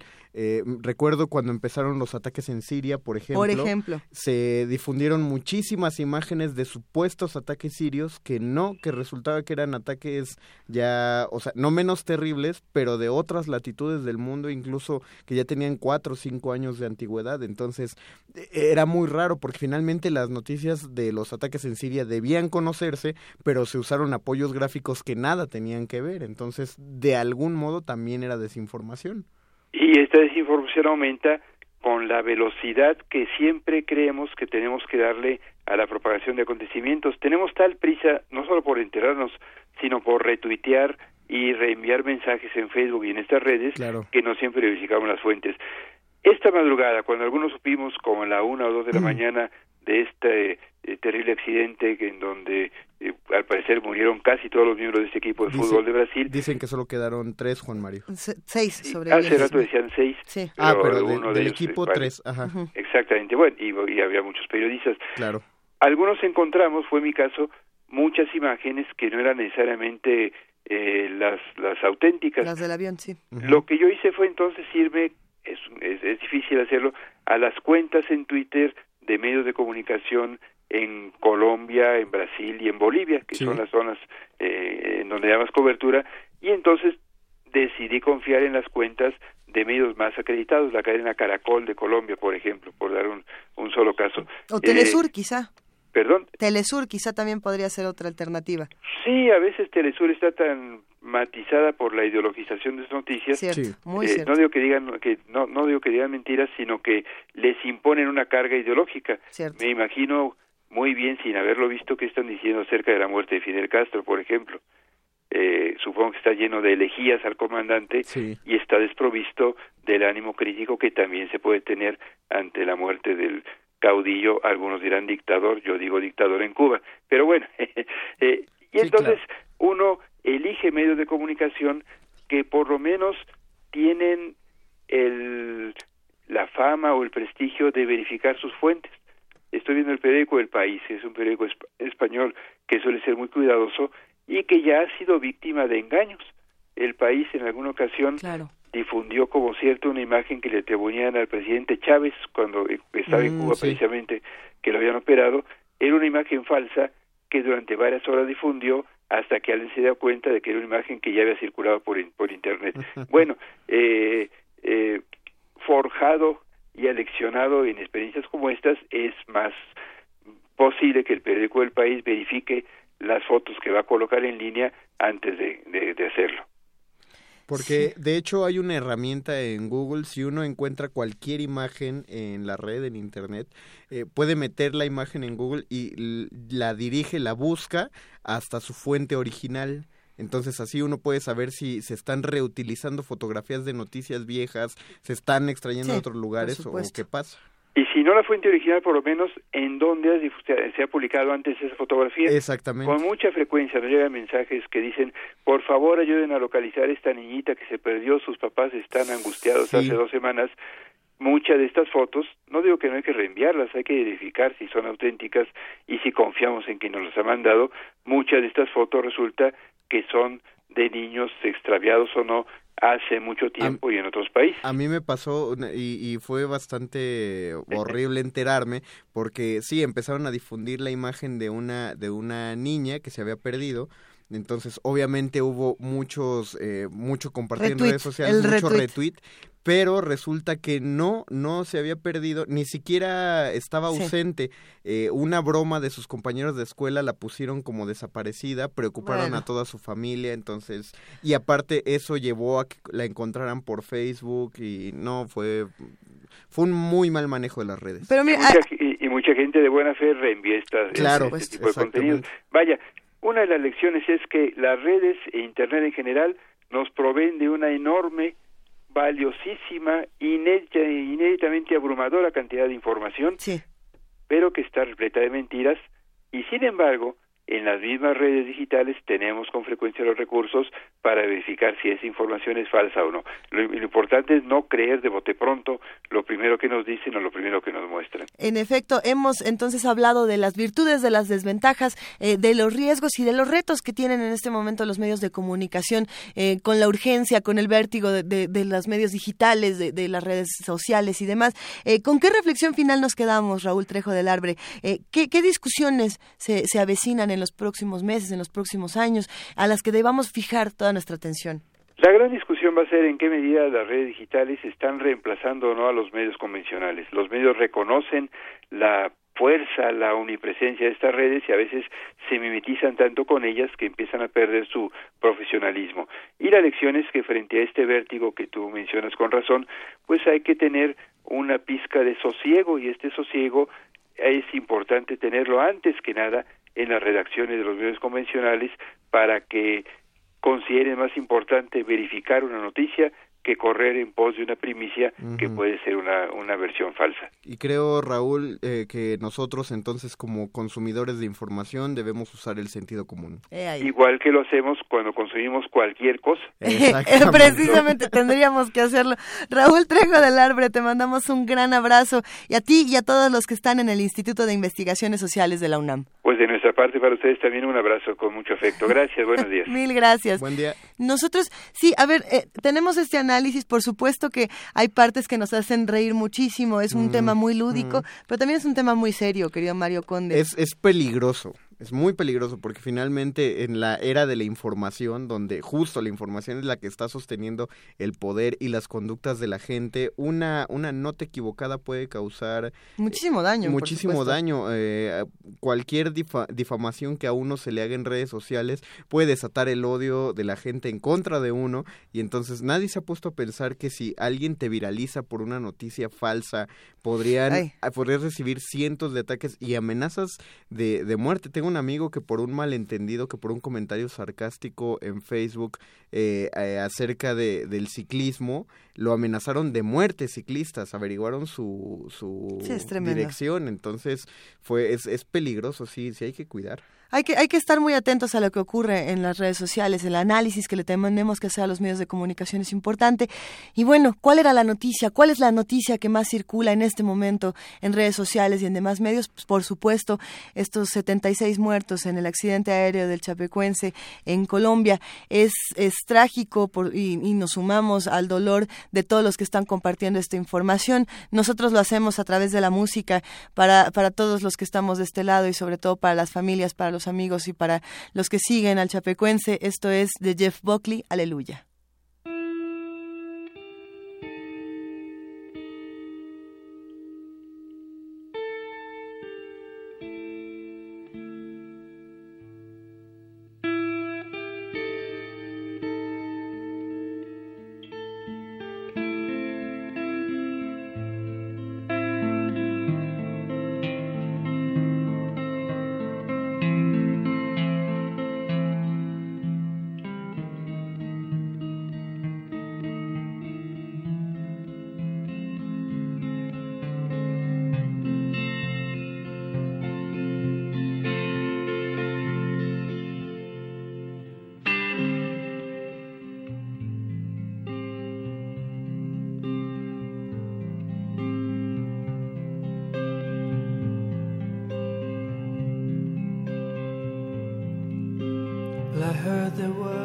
a secret chord that David played and it pleased the Lord. But you don't really care for music, do you? Well, it goes like this the fourth, the fifth, the minor fall, and the major lift, the baffled kid.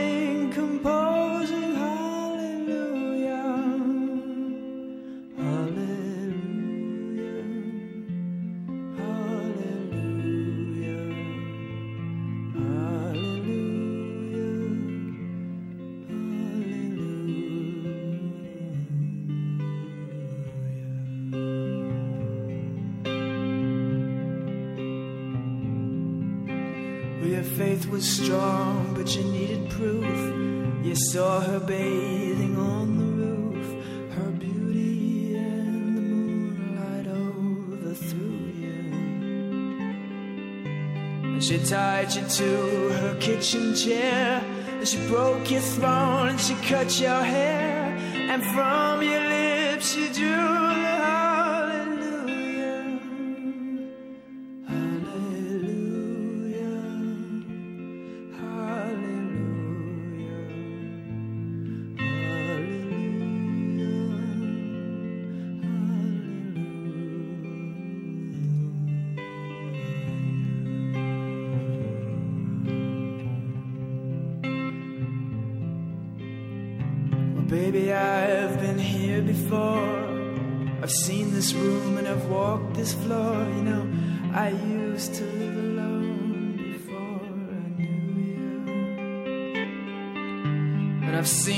Flag on the marble arch. And love is not a victory march, it's a cold and it's a broken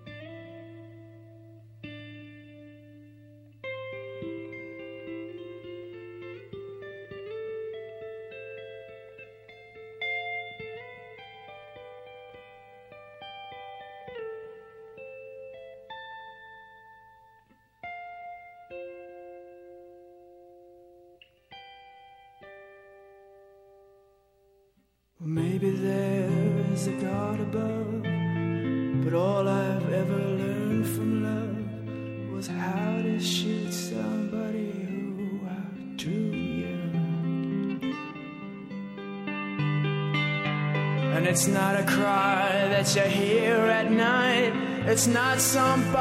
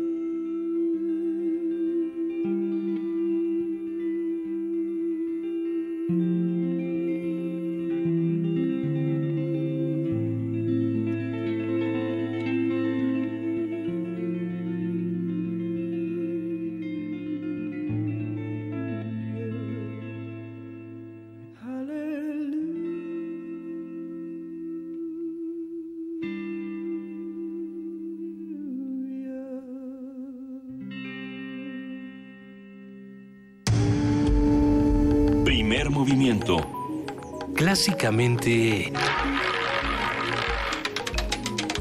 Diverso.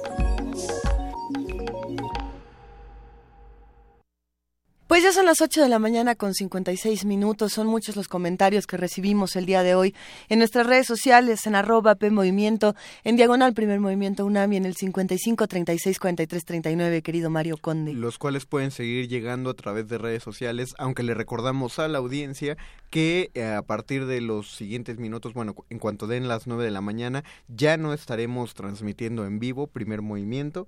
Hay una mesa, la mesa del día, digamos, es, es grabada. Así es, esta tercera hora la, la- nos la dejaron de regalazo nuestras queridísimas Juana Inés de esa jefa de información de este espacio y Maya F. Miret, autora, editora, Gran divulgadora de la ciencia. Radio UNAM. Ay, sí, amiga entrañable, Es, por es supuesto. fascinante platicar con ella porque es, sabe de todo y siempre tiene algo puntual para cualquier tema. También eres fan de Maya Sí, Miret. Muchísimo. No, pues nosotros vamos a escuchar la tercera hora de primer movimiento desde el avión porque ya nos vamos precisamente a Guadalajara, nos, nos vamos a la Feria Internacional del Libro de Guadalajara, nada del Palacio de Minería, pero nos despedimos agradeciéndoles muchísimo por hacer comunidad con nosotros.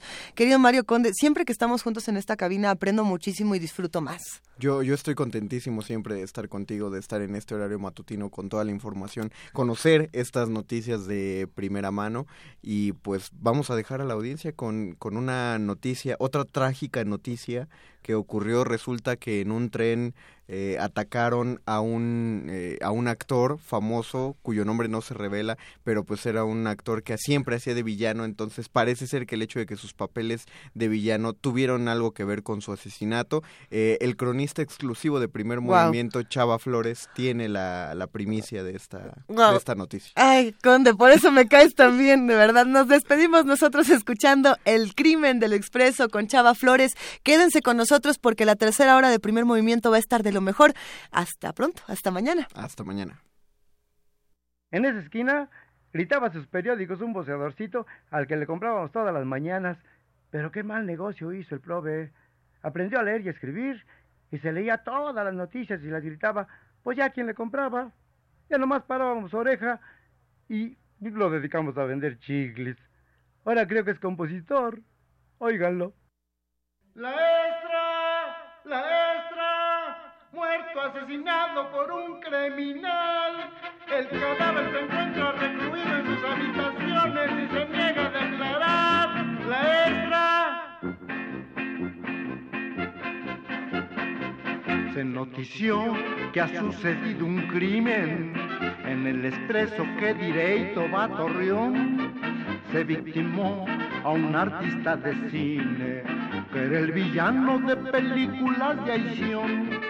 Muerto quedó de ochenta puñaladas que algún fulano sin permiso se las dio. El infeliz se defendió a patadas, tan delicado no más de eso se murió. El inspector, persona muy decente, halló el cadáver empinado en un furgón. Se malició que eso no era incidente y luego, luego dio el aviso a la estación. Iba en el tren un policía privado por la botella de mezcal que se empujó. Interrogó al pasaje asustado y luego, luego la noticia se corrió. La extra, la extra, el cadáver exige la devolución inmediata de su pasaje, la extra.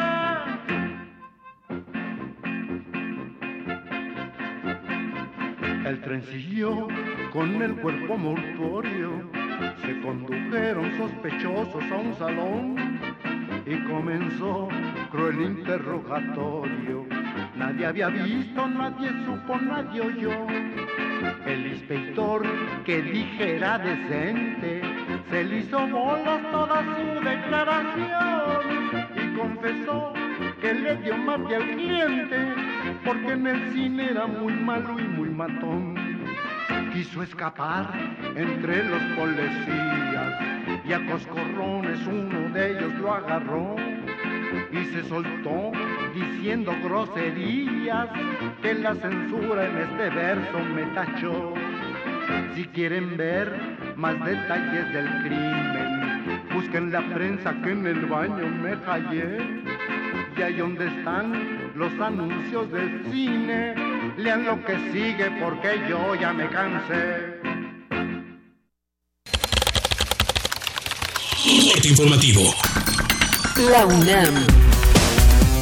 En la Feria Internacional del Libro de Guadalajara, el rector de la UNAM, Enrique Graue, convocó a sus instituciones hermanas nacionales y de Iberoamérica a la Feria Internacional del Libro Universitario 2017, que será la plataforma desde la cual compartirán experiencias, demostrarán la calidad de sus publicaciones para ser el referente del sector editorial universitario. Hay textos educativos, textos de investigación, que no son necesariamente textos de literatura y difusión cultural. Textos que necesitamos compartir. Hay otro gran mundo de estos libros que no están siendo exhibidos en este tipo de ferias internacionales. Y qué mejor momento que hacer una feria internacional de libro universitario de habla hispana, donde podamos compartir nuestra producción, donde podamos planear nuevas ediciones, donde eventualmente podamos coeditar textos. Y yo creo que en un futuro soñar en tener una distribución universal en nuestras librerías de esas otras producciones universitarias. Nacional. El jefe del Ejecutivo Federal envió al Senado de la República una iniciativa de reforma constitucional para que el Procurador General de la República no se convierta automáticamente en el nuevo fiscal general. Correspondería al Senado iniciar la designación del nuevo fiscal general de la República. La organización Somos Tus Ojos, Transparencia por Quintana Roo, presentó ante la Procuraduría General de la República diversas denuncias en contra de presuntos prestanombres del exgobernador de la entidad Roberto Borge, en los cuales incluso se encuentra su madre, la señora María Rosa Yolanda Angulo Castilla. En la denuncia se identifica al menos 11 prestanombres del exgobernador entre familiares, empleados y abogados que han servido a su familia en las últimas décadas. El senador Miguel Barbosa denunció que los gobernadores Arturo Núñez de Tabasco, Graco Ramírez de Morelos, Silvano Aureoles de Michoacán y Carlos Joaquín González de Quintana Roo buscan impulsar a Ricardo Anaya como candidato del PAN y del PRD rumbo a las elecciones presidenciales de 2018. Aseguró que su objetivo es que Andrés Manuel López Obrador no gane los comicios. Internacional. El comisionario europeo para asuntos económicos y financieros Pierre Moscovici anunció que Grecia podría firmar un cuarto paquete de rescate. Solo hay un país que queda en el programa de rescate y es Grecia. Y creo que tres programas es más que suficiente. Pero para eso debemos tener éxito hasta el final del programa, ser muy serios, muy cautos, muy constructivos hasta ese momento. No puedo descartar un cuarto programa, pero desde luego no es lo deseable. Luego de llegar a Cuba para asistir a los homenajes de Fidel Castro, el presidente de Venezuela, Nicolás Maduro, dijo que ambas naciones están unidas por la revolución bolivariana. Somos una familia de cariño compartido, de respeto compartido, para las buenas, para las malas y sobre todo para rendirle homenaje a este gran gigante. Así que al pueblo de Cuba, a la familia de Fidel, a Dali, a sus hijos, todo nuestro acompañamiento, toda nuestra hermandad y toda nuestra fuerza. Aquí está Venezuela, aquí está la revolución bolivariana para decirle a nuestros hermanos, seguimos de pie, seguimos juntos, hoy más que nunca. Por su parte, el vicepresidente de China, Li Guanchao, aseguró que Fidel es un personaje ícono de Latinoamérica. Vamos a recordar para siempre las contribuciones históricas que ha hecho compañero Fidel Castro a impulsar la amistad chino-cubana.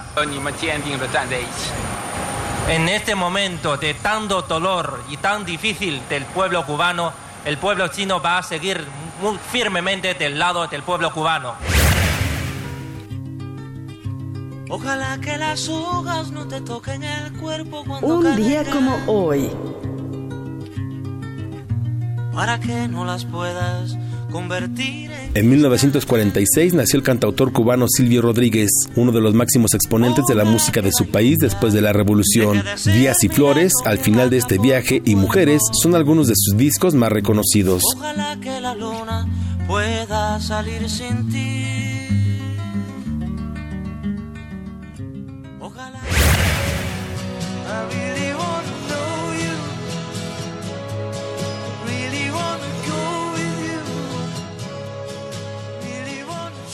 Hace 15 años murió George Harrison, guitarrista y compositor de la mítica banda británica The Beatles. Es considerado un genio musical que proporcionó un sonido único, además de melodías y composiciones espectaculares.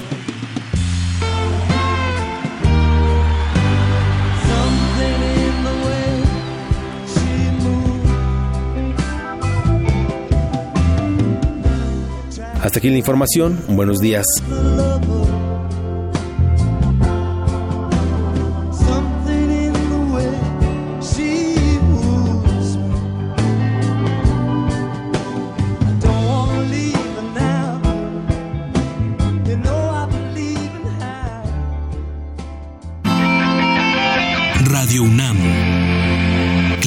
Clásicamente informativa. el olor y textura de un libro nuevo, la trascendencia de una página, la fiesta que contienen. Todo se puede escuchar. Feria Internacional del Libro de Guadalajara 2016.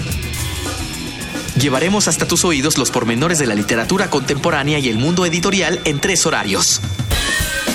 De 7 a 10 de la mañana, primer movimiento. De 1 a 3 de la tarde, Prisma RU. Y de 8 a 9 de la noche, resistencia modulada. Transmisiones especiales del 30 de noviembre al 2 de diciembre por el 96.1 de FM.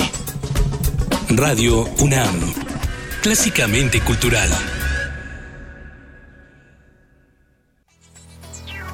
...80 años de ser la Radio Cultural y Universitaria de México. Y te queremos en nuestra celebración. Tus ideas sonoras pueden ser la siguiente identidad de nuestra emisora. Certamen Universitario de Jingle. 80 años de Radio UNAM. Crea una pieza musical cantada de 30 segundos con el tema clásicamente actual.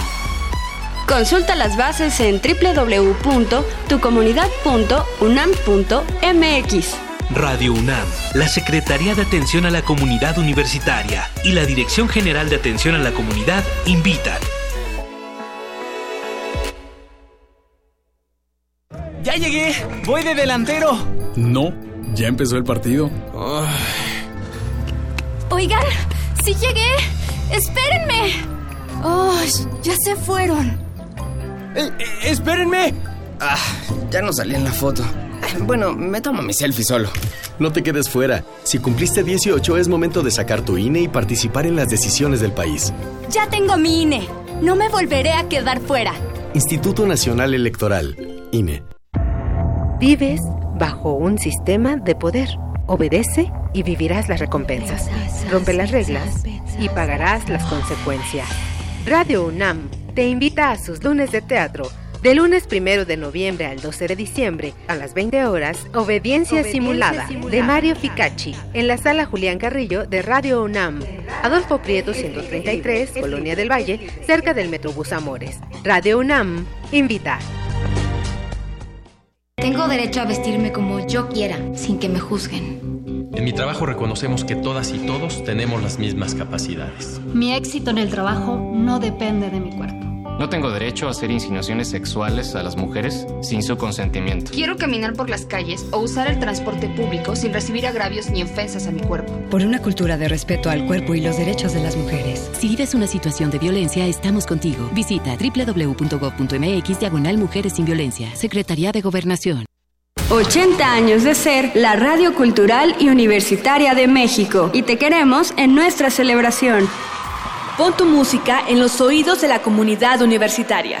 Certamen Universitario de Composición 80 años de Radio UNAM. Crea una pieza acústica o electroacústica con el tema clásicamente actual. Consulta las bases en www.tucomunidad.unam.mx. Tu voz ya es parte de nuestra historia. Radio UNAM la Secretaría de Atención a la Comunidad Universitaria y la Dirección General de Atención a la Comunidad invitan. Búscanos en redes sociales, en Facebook como Primer Movimiento UNAM y en Twitter como P Movimiento o escríbenos un correo a primermovimientounam@gmail.com. Hagamos comunidad. Son las 9 de la mañana y empezamos esta tercera hora de primer movimiento. Bueno, son las nueve y algo, pero es que en realidad nosotros estamos, pero no estamos. estamos estoy, soy Juana Inés de esa, hablo desde el pasado. Yo en realidad estoy en la Feria Internacional del Libro de Guadalajara, como ya lo saben, y está conmigo en esta cabina de Radio UNAM Maya Miret, Maya Fernández Miret, que pues vino a acompañarnos a que todo el resto de, de, nuestra tropa se pudiera ir corriendo rumbo al aeropuerto para trasladarse a la FIL y mientras nosotros despidiéramos y, lleváramos a buen curso la tercera hora de este programa. ¿Cómo estás, Maya? Muy bien, el pasado está cómodo. ¿El pasado te sienta bien? El pasado me siente bien, el mundo sigue existiendo. Eh, esperemos que el martes, cuando escuchen esto, todo... Pues la, verdad es que yo soñé con que detonaba una bomba atómica, entonces estoy de un ánimo un poco apocalíptico. Pero no, estoy segura de que el martes, cuando escuchen esto, todo va a seguir bien y que eh, la feria ya va a estar en marcha. En, plena bonanza eh, y ya les iremos contando qué va ocurriendo en esta Feria de las Letras que ya cumple pues una edad como ya es una joven adulta, 30 años. Cumple 30 años y, bueno, pues vamos a platicar más de esto. Por lo pronto vamos a una nota.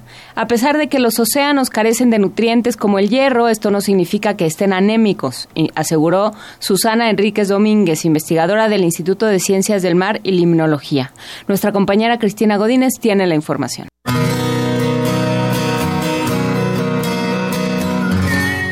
Recientemente se difundió en medios de comunicación que un tercio de las aguas marinas carecen de nutrientes como el hierro. Esta información es errónea, de acuerdo con la doctora Susana Enríquez Domínguez, investigadora del Instituto de Ciencias del Mar y Limnología de la UNAM, Unidad Puerto Morelos, Quintana Roo. El hecho de que una parte de los océanos no contenga hierro no significa que estén anémicos. En el océano la falta de hierro no es un problema, es eh, en el océano como en la tierra hay em, diferentes ambientes, ambientes más fértiles y ambientes menos fértiles. Entonces, eh, querer convertir todos los desiertos del planeta en vergeles eh, sería un error. Yo creo que hay zonas caracterizadas por ecosistemas con poca agua y con falta de nutrientes que le llamamos desiertos, le llamamos zonas más áridas o zonas más, más menos fértiles y zonas donde se, se, concentra la mayor fertilidad, ¿no? Porque hay agua y porque hay nutrientes, pero no creo que todo el planeta Tierra tendría que convertirse en un vergel y porque además perderíamos muchísima biodiversidad y muchísimos eh, recursos que, que, están dentro de estos eh, sistemas aparentemente eh, inútiles por no, porque no son fértiles. Yo creo que en el mar lo mismo, hay, hay zonas más fértiles, zonas menos fértiles y que tenemos que aprender a vivir con esa diversidad y no considerarlo como un problema, sino como una riqueza. Para el experto en organismos arrecifales, el verdadero peligro que enfrentan los océanos se encuentra en la sobreexplotación de sus recursos. Aspectos que tienen que ver con las pesquerías y así, pero también en lo que significa sobre todo las zonas costeras muy cercanas a las grandes concentraciones humanas, lo estamos fertilizando de más Entonces estamos creando también unas anormalidades en la producción de carbón orgánico que no tiene quien se lo coma. Entonces, por un lado lo estamos agotando y por otro lado lo estamos deteriorando. Aparte de que luego le metemos un montón de residuos, no solo de carácter tóxico que no veamos, sino que le metemos residuos que no se reciclan, como el plástico, y que se nos van acumulando. Es un mundo que parece muy bonito, temeroso, porque nos da un poco de miedo esas profundidades tan grandes y esas inmensidades que el océano tiene, pero a la vez es un mundo que no lo vemos con la suficiente pues cariño y conocimiento para poder saber que tenemos que cuidarlo mejor, que nosotros también necesitamos el mar para, nuestra sostenibilidad como humanidad. También subyacen problemas como la sobreexplotación de las especies marinas y el cambio climático que impacta en la temperatura de sus aguas y en el suministro de nutrientes. Se prevé que para 2030 habrán desaparecido islas y litorales porque estarán sumergidos en el mar y que para 2070 se registrará el impacto más fuerte de fenómenos como el deshielo de los casquetes polares y la acidificación de las aguas. La doctora Enríquez advierte que debemos estar conscientes que los recursos son agotables por lo que debemos vivir en armonía con el medio ambiente. Para Radio UNAM, Cristina Godínez.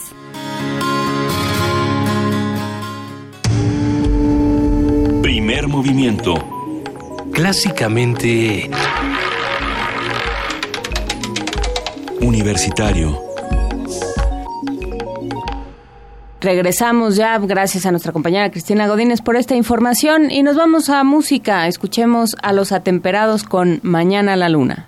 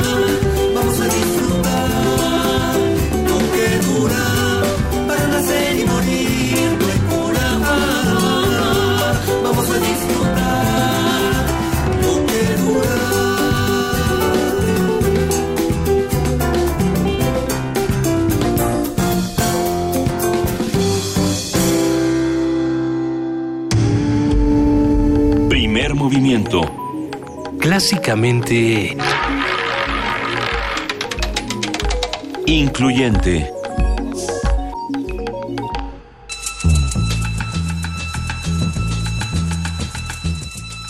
Es hora de poesía necesaria.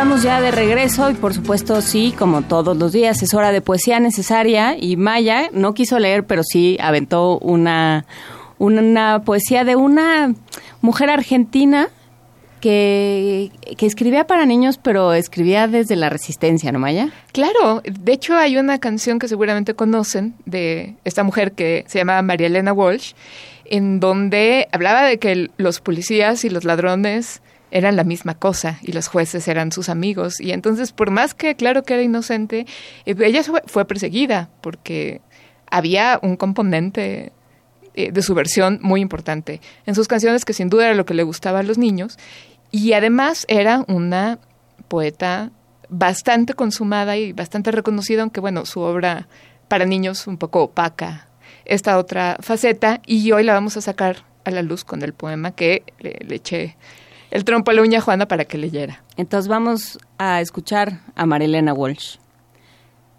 Duerme tranquilamente, que viene un sable a vigilar tu sueño de gobernante. América te acuna como una madre, con un brazo de rabia y otro de sangre. Duerme con aspavientos. Duerme y no mandes, que ya te están velando los estudiantes. Duerme mientras arriba lloran las aves, y el lucero trabaja para la cárcel. Hombres, niños, mujeres, es decir, nadie. Parece que no quieren que tú descanses. Rozan con penas chicas tu sueño grande. Cuando no piden casas, pretenden panes. Gritan junto a tu cuna. No te levantes aunque su grito diga, oíd, mortales. Duérmete oficialmente, sin preocuparte que solo algunas piedras son responsables, que ya te están velando los estudiantes y los lirios del campo no tienen hambre, y el lucero trabaja para la cárcel. Primer movimiento. Clásicamente... Reflexivo.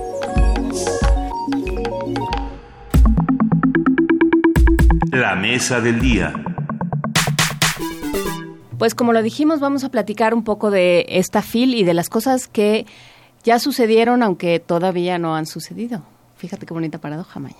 Sí, vamos a especular un poco con lo que ya hicimos. Vamos a jugar, a hacer un poco de futurología. Eh, y si no sucedió como lo contamos, pues habrá sido bastante parecido, ¿no? O eso es lo que nos vamos imaginando, porque bueno, la FIL es bastante, siempre tiene sorpresas, pero siempre también tiene certidumbres.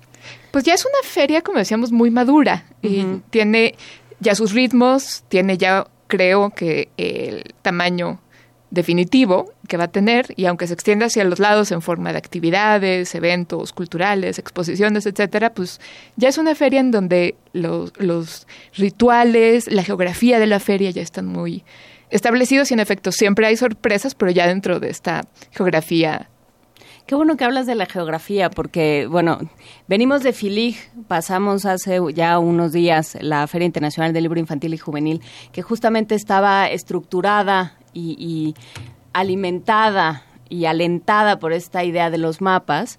Y, bueno, la, la, FIL de Guadalajara tiene también su propia geografía. Si uno piensa en, el, en ese pasillo central en, más bien en ese pasillo principal que está muy al principio, donde están muchas editoriales de las más grandes de estas que, que, son transnacionales y por lo tanto ya tienen, se, fueron comiendo, fueron fagocitando a todos los, los pequeños sellos que, que existían.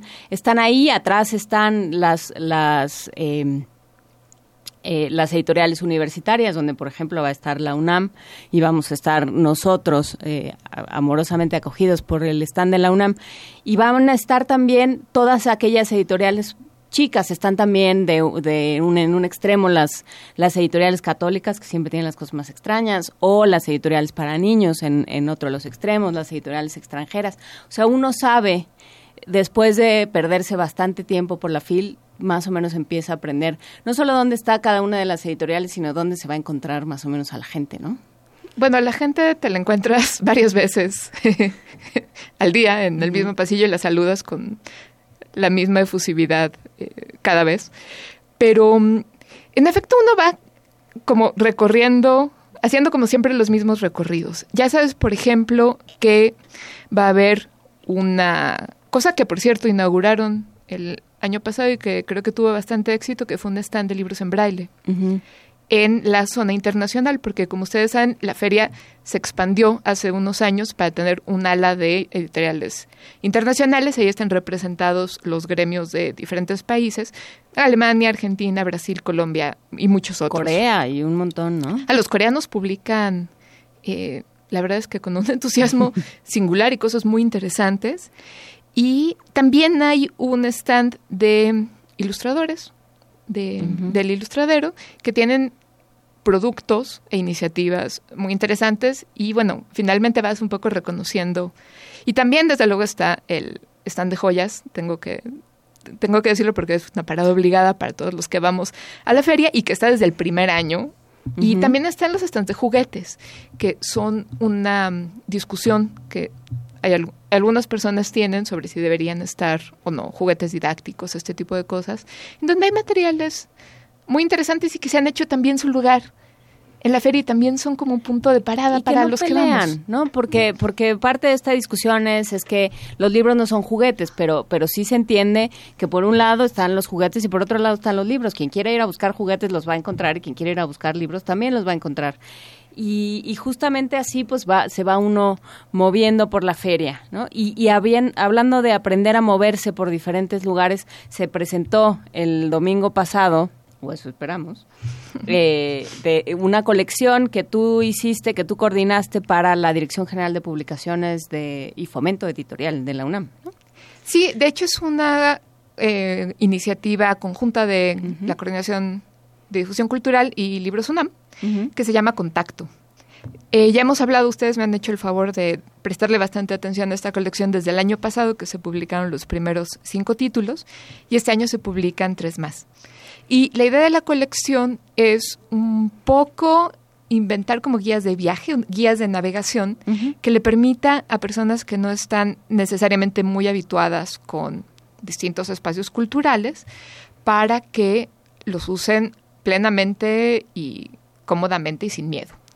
El año pasado publicamos, por ejemplo, un título sobre museos, un título sobre salas de conciertos o sobre cómo ir a... En el de museos, por ejemplo, dice eh, en qué dirección debes verlas, porque ah, para mí siempre es un problema. ¿En qué dirección debo ver las exposiciones?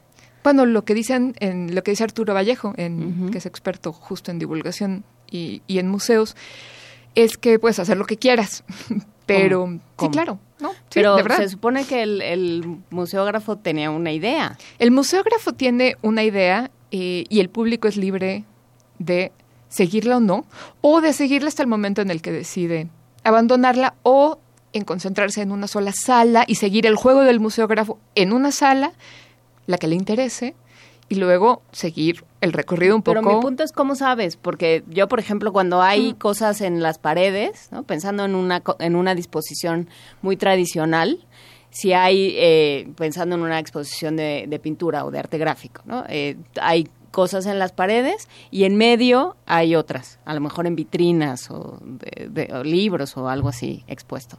¿Qué veo primero? Bueno, lo que mm, cuenta Arturo en su libro es que una buena museografía permite que el público haga dos cosas.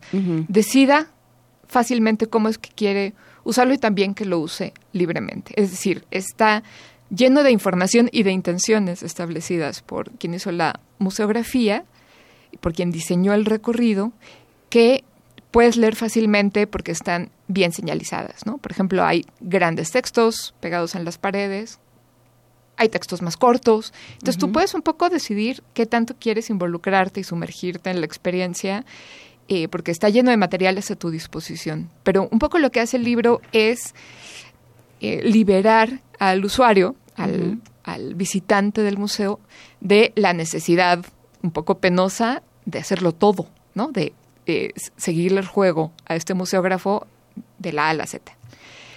Entonces lo que dice es que, bueno, hay museos que, por ejemplo, estipulan cuál es la dirección en la que circulas y no puedes salirte de eso porque tiene que ver con los espacios, con los pasillos, con problemas de seguridad, etcétera. Y hay otros museos en donde esa decisión está dejada al azar, ¿no? Lo que dice Arturo es que puedes volver al museo muchas veces o puedes, diga, eh, como, como decíamos, emprender este camino más o menos azaroso sin culpa, porque una buena museografía te permite disfrutarla a diferentes niveles. Sí, es que justamente a mí lo que me gusta de esta colección es que nace muy a la par del proyecto eh, En Contacto Contigo, ¿no? De, bueno, vamos a las exposiciones, vamos a las manifestaciones culturales que ofrece la universidad y por supuesto que ofrece la ciudad y el mundo, pero, pero claro, nadie se para a pensar que, que es complicado, si, si, nunca has estado en una sala de conciertos, pues, ¿qué tienes que hacer? ¿Cuándo se tose, por ejemplo? Es que es de las grandes discusiones enormes bizantinas de, de, de, quienes acuden a salas de concierto, ¿no? ¿Cuándo tienes derecho a toser? ¿Cuándo debes aplaudir? Este, ¿De qué se trata? ¿Qué es un movimiento? Hay algo de, de, música, ¿no? De salas de concierto. Tenemos un libro de salas de concierto eh, escrito por Guadalupe de Rivas, en donde cuentan pues desde cómo vas vestido, que les puedo adelantar que ella dice que puedes ir vestido como quieras, como irías al cine, es decir, no de shorts, pero sí de, jeans. Bueno, shorts no, porque a lo mejor te va a dar frío.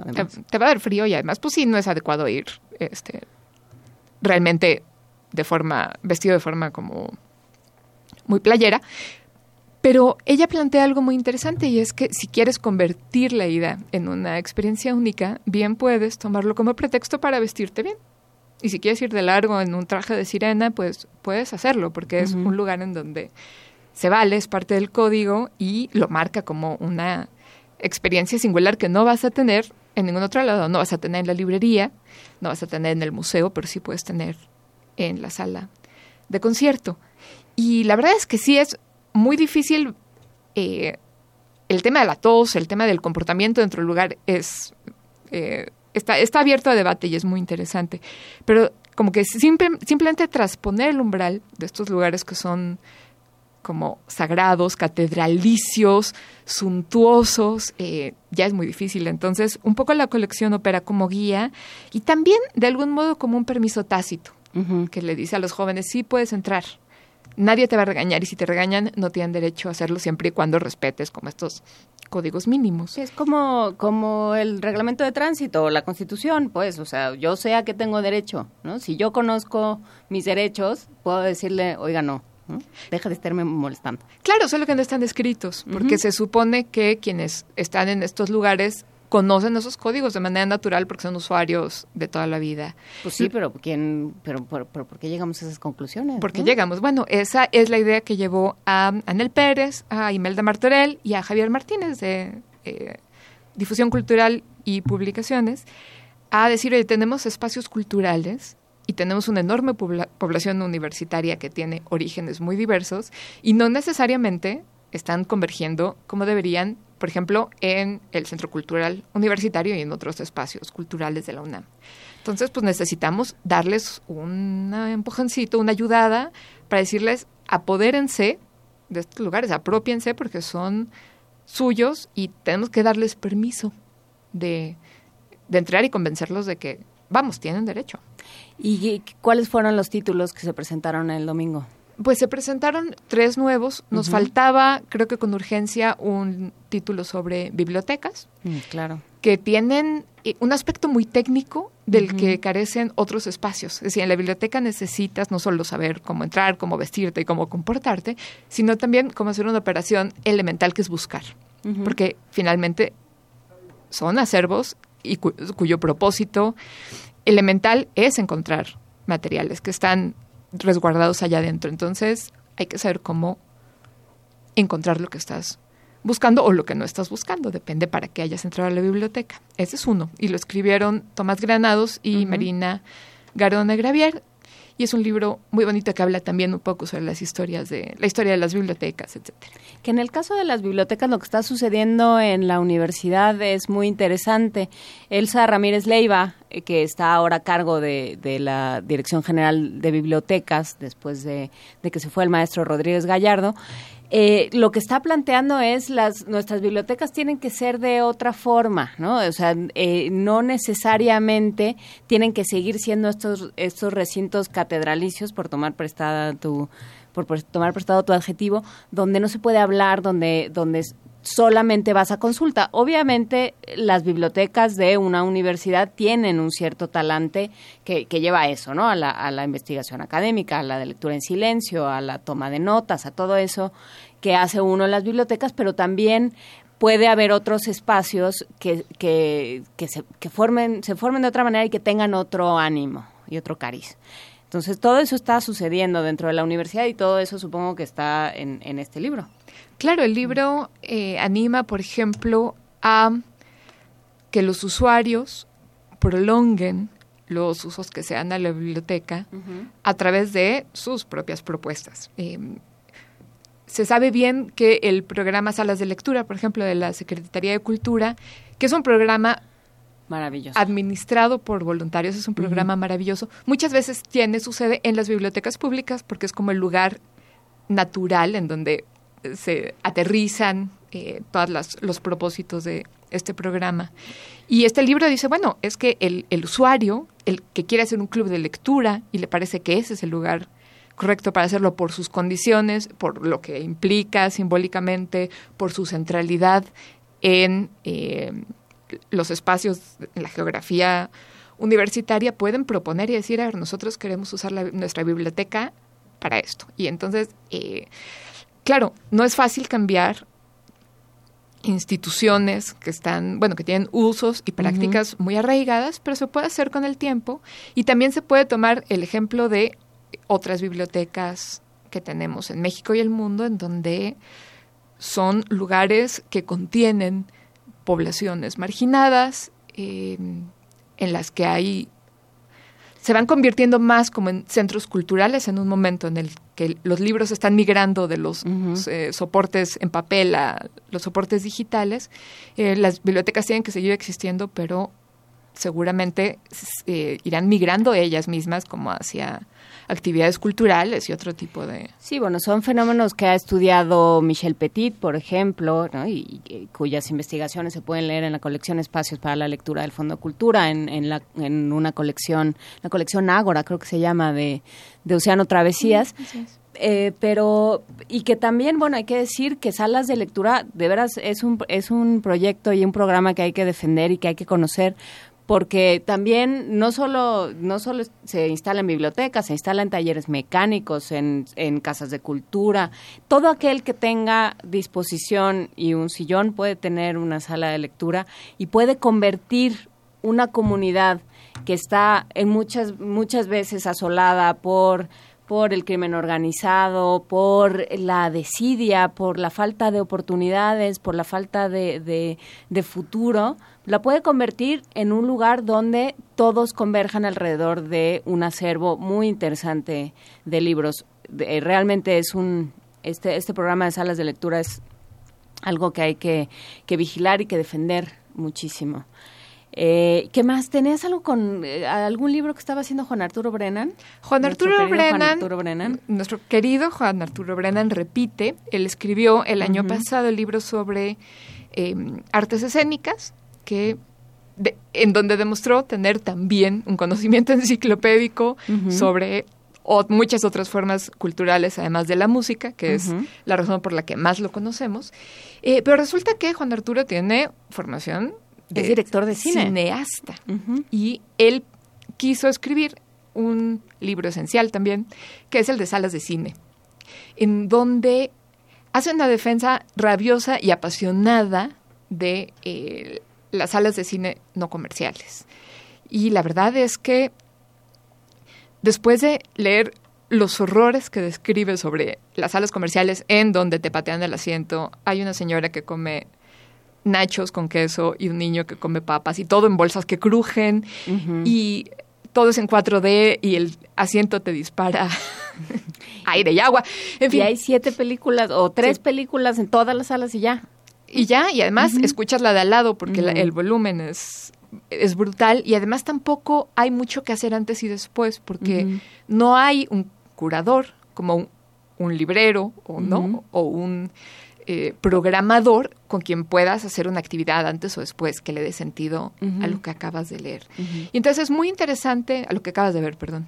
Y entonces Juan Arturo hace una cosa muy interesante y es que va desarmando la comodidad que sentimos todos los que somos usuarios habituales de cine comercial y con ello nos invita a vivir una experiencia que seguramente es inédita para muchos, que es la de la sala de arte. Es el lugar que no necesita tener lo último en Dolby o lo último en proyección para ser un buen lugar. que probablemente simplemente- va a tener unas butacas que, bueno, pues este, a las dos horas de película ya no son tan cómodas, ¿no? Que no son nuevas y reforzadas y tienen eh, espacio para para la no coca, sí, para el refresco ajá. y para las papas y, y no se reclinan y estas cosas espantosas y no te dan una cobija porque hay Sí, lugares no, en bueno, donde para los seres a los cobija. que, que, que no llegamos al piso en esos en esas salas es una tortura espantosa, pero no importa. pero no, las salas de arte claro que tienen lo suyo y claro que hay que defenderlas también. Hay muchas. Resulta que al hacer el directorio del libro que viene al final, con referencias de lugares a los que se puede ir, encontramos que hay muchísimas salas de cine en toda la Ciudad de México, en todas las áreas de la Ciudad de México, que tienen la virtud de una experiencia ininterrumpida, sin ruido, que no, como te digo, no tiene que ser elegante, simplemente tiene que ser adecuada, ¿no? La película es lo más importante que está sucediendo en la sala de cine y no lo son las palomitas y no, lo es, no es el teléfono ni el estruendo de la película de acción que ocurre al lado, ¿no? Es una experiencia en donde muy inmersiva. Y además, muchas de esas salas dan información antes y a veces organizan discusiones con los directores o con críticos de cine después de la proyección, en donde puedes escuchar lo que gente que sabe mucho de cine está- tiene para decirte, además puedes opinar. Entonces, es una experiencia totalmente distinta a la de llegar, sentarse, comer, eh, ser azotado por, Por un el niño que 4D, patea, el niño que sí. patea e, e irse. Y entonces me parece que es una invitación que por, por vehemente termina siendo muy efectiva para probar esa otra experiencia de alguien que dice, lo que tú estás haciendo es abominable, básicamente. Entonces dices, bueno, ¿por qué es tan abominable? ¿no? Es decir, ¿cuál es la maravilla de estos otros lugares? Que esta experiencia que a mí me parece bastante inofensiva y... Y que puede y uno cómoda, realizar sistemáticamente cada, cada fin de semana, porque hay Claro. quien lo hace, ¿no? Haya lo que haya, van al cine. haya lo que haya, porque es un ritual. Y entonces. ¿qué tal si este ritual lo transportamos hacia una sala con otras condiciones? Y no quiere decir que dejemos de ver el cine comercial, que tiene sus encantos, sino que hay otra forma de hacerlo. Hay otro tipo de películas. Sí, hay otros no hay, ritmos. no hay palomitas sabor chilpachole de, chai- de jaiba y esas cosas que hay luego en los cines comerciales. Sí, por supuesto. Y el tercer título eh, es de, de una de una conocida de, de este programa, a la que además queremos un montón y que es una entusiasta del espacio público, que es Gabriela Wiener, la maestra Gabriela Wiener de la Facultad de Arquitectura, una una rabiosa defensora del espacio público y de la arquitectura de paisaje, una de las primeras egresadas de la, de la carrera de arquitectura de paisaje de la UNAM y maestra ahora. Y, eh, ¿qué, hizo Gabriela? Ella hizo un libro interesantísimo. Teníamos la inquietud de hablar sobre el espacio público como un espacio cultural. Porque, por supuesto que en el espacio público ocurren muchas formas de cultura que no necesariamente son como ortodoxas o No tienen curador. No tienen curador, no tienen prestigio, pero eh, son perfectamente legítimas y tal vez por su dispersión son un poco invisibles. Y entonces queríamos que Gabriela, eh, que la verdad es que tiene una visión urbanista que se toca con lo antropológico y, Y una también visión con el arte. didáctica interesante también. Fantástica.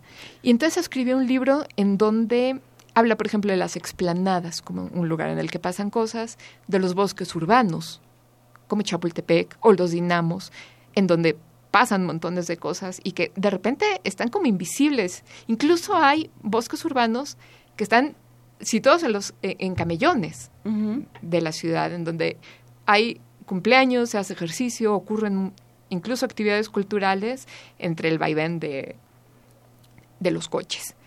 Em, y habla de lo que ocurre en Xochimilco en Día de Muertos, de lo que ocurre en las plazas, en donde se renueva continuamente las tradiciones y nosotros tenemos que ser como parte de esa renovación continua.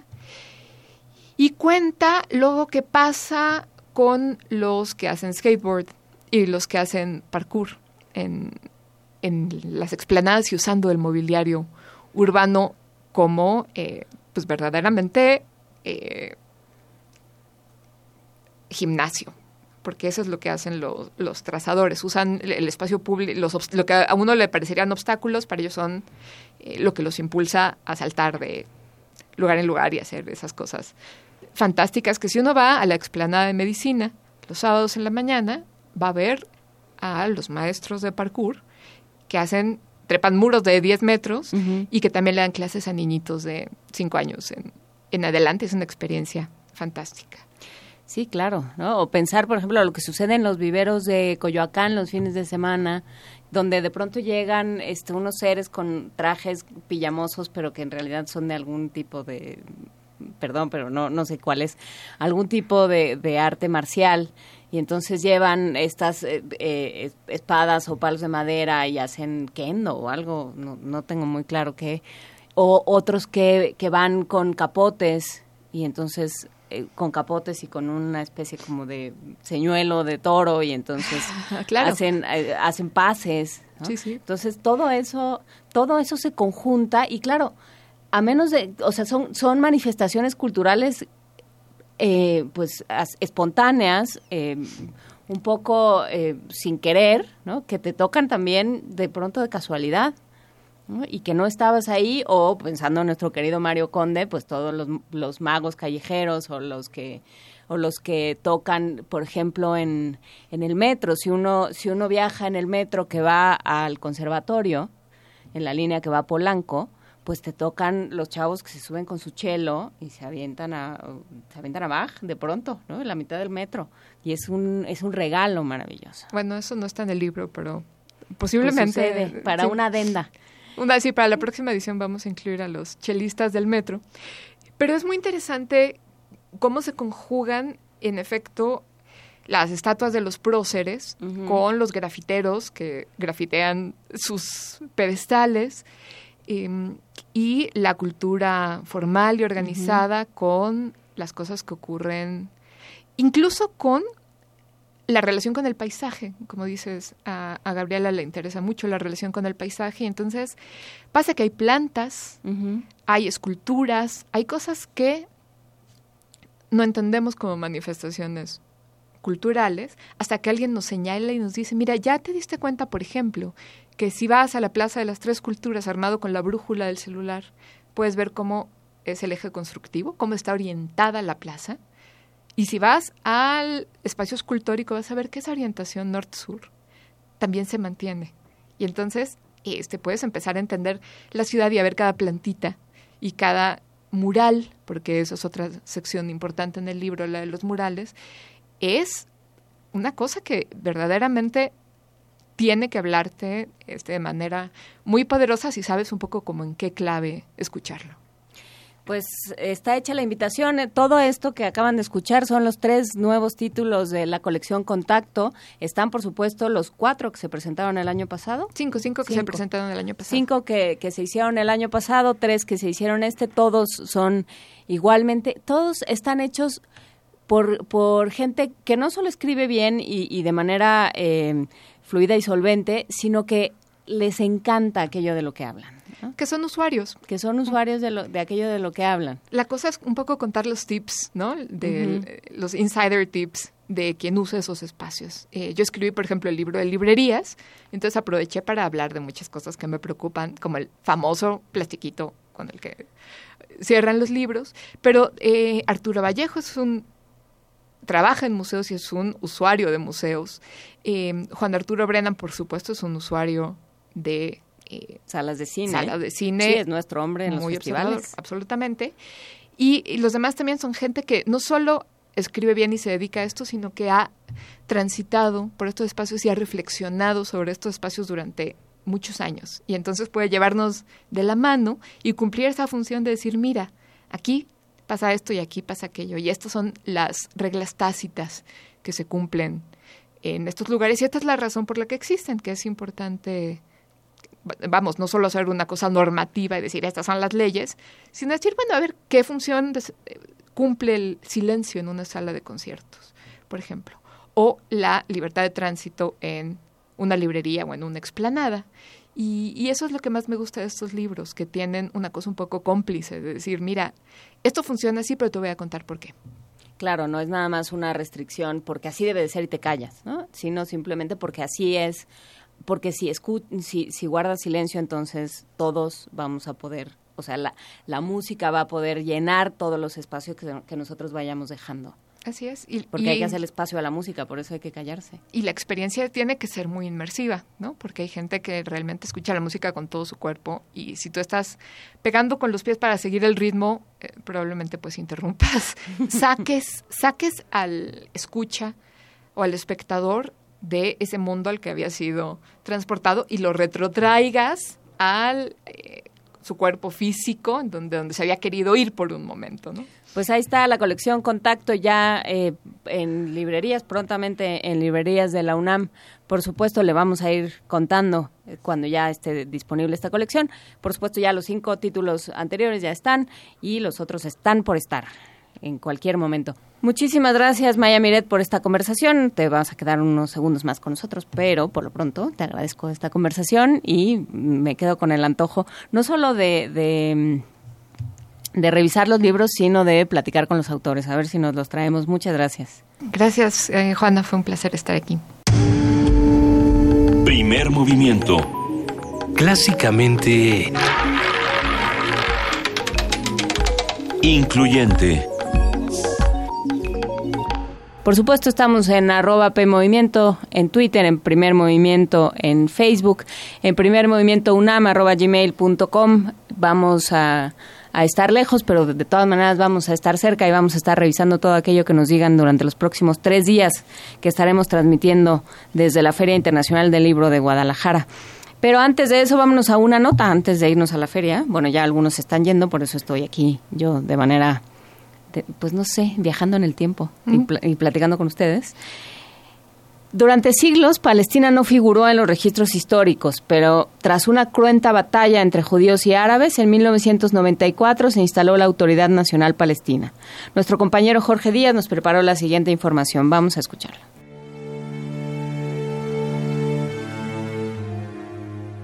Palestina, sede de civilizaciones y credos, encrucijada de caminos, en la tierra sagrada de cristianos, judíos y musulmanes, conquistada por el Imperio romano también por Alejandro Magno y ocupada por británicos y franceses después de la Primera Guerra Mundial, siempre ha existido bajo un régimen superior.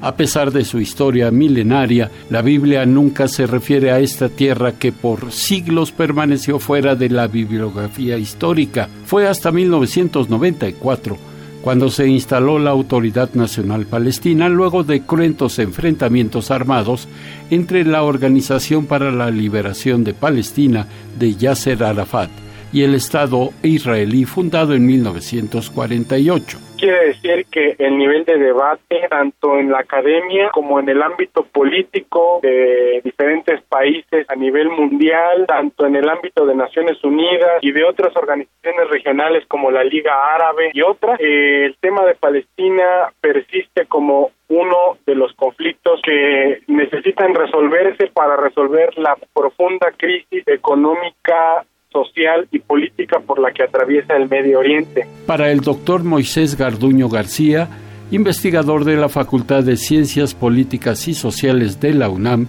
el destino de Palestina es directamente proporcional a la de los países árabes y no árabes de Medio Oriente. La resolución 181 de la ONU de 1947 redujo el territorio árabe que ocupaba el 90% de la zona palestina a solo el 43% para dar cabida al Estado judío En 67 años se han registrado más de 52 mil muertes. El episodio más sangriento de la disputa árabe-israelí fue la llamada Guerra de los Seis Días, cuando Israel se enfrentó a Egipto, Jordania, Siria e Irak con un saldo que superó los 1.200 soldados judíos muertos y la destrucción de 400 aviones de la coalición árabe. Pero más allá de conflictos, hay otros problemas en la franja de Gaza. Es el doctor Moisés Garduño.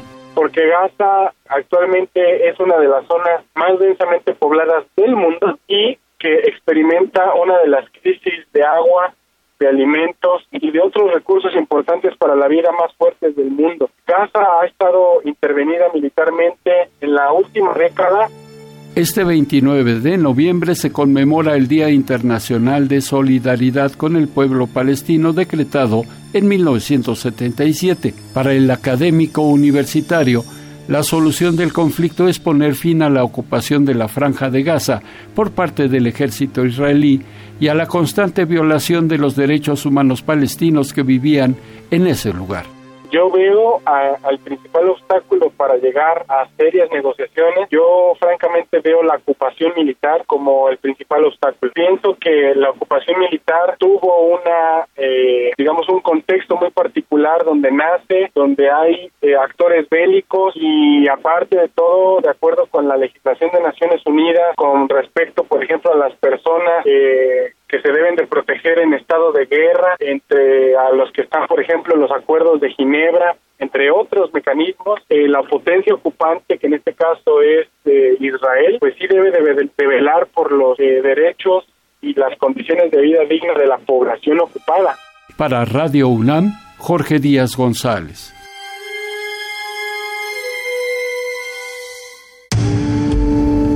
Primer movimiento clásicamente diverso. Muchísimas gracias a Jorge Díaz por, por esta nota. Nosotros ya nos vamos, nosotros ya nos fuimos, yo ya me fui, yo me fui mucho antes, pero estuve aquí eh, de manera remota. Estuvo también Maya Fernández, estuvo por supuesto nuestro equipo de producción, eh, coordinación de invitados, ingeniería, toda la, toda la gente que hace posible que Radio UNAM salga, salga al aire y salga adelante todos los días. Muchísimas gracias a todos.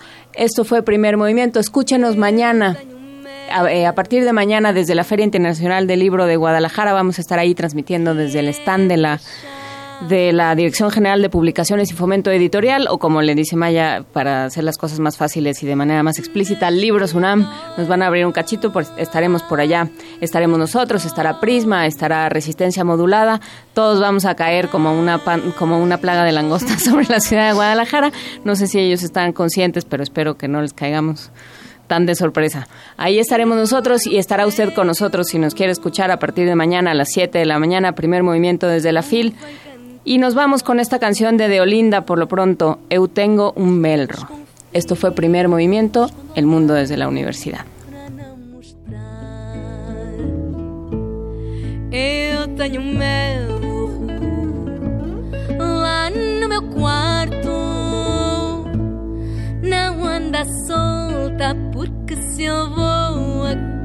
Sobre. As asas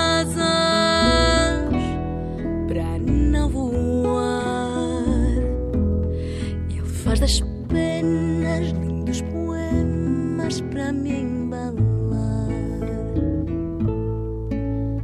Melro, melrinho, e se acaso alguém te agarrar, diz que não andas sozinho, que é esperado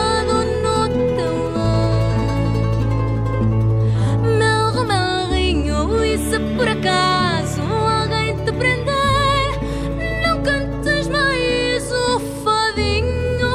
me queiras ver sofrer e não voltes mais. Que estas janelas não as abro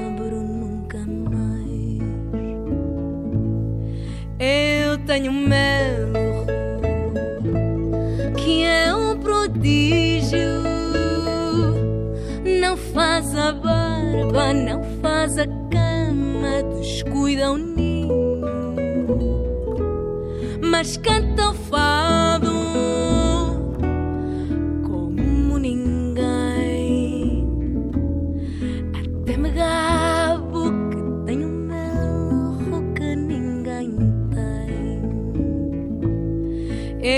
Tenho melro que é um homem. Não é um homem. Quem é de ser?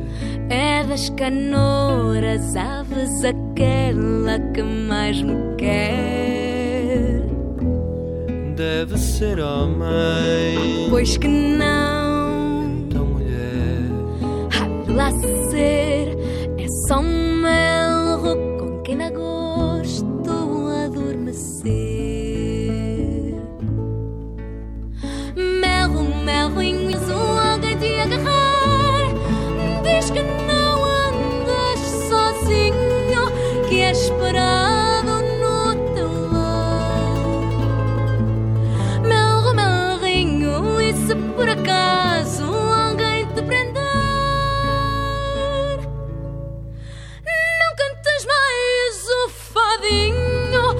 queiras ver sofrer.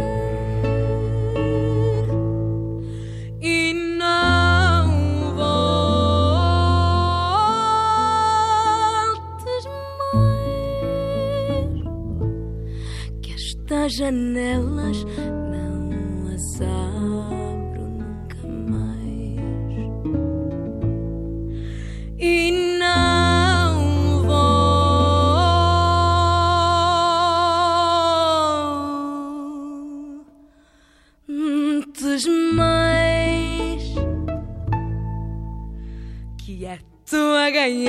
serve.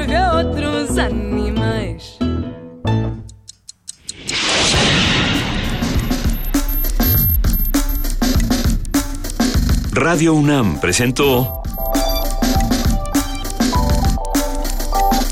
Primer Movimiento. El mundo desde la universidad.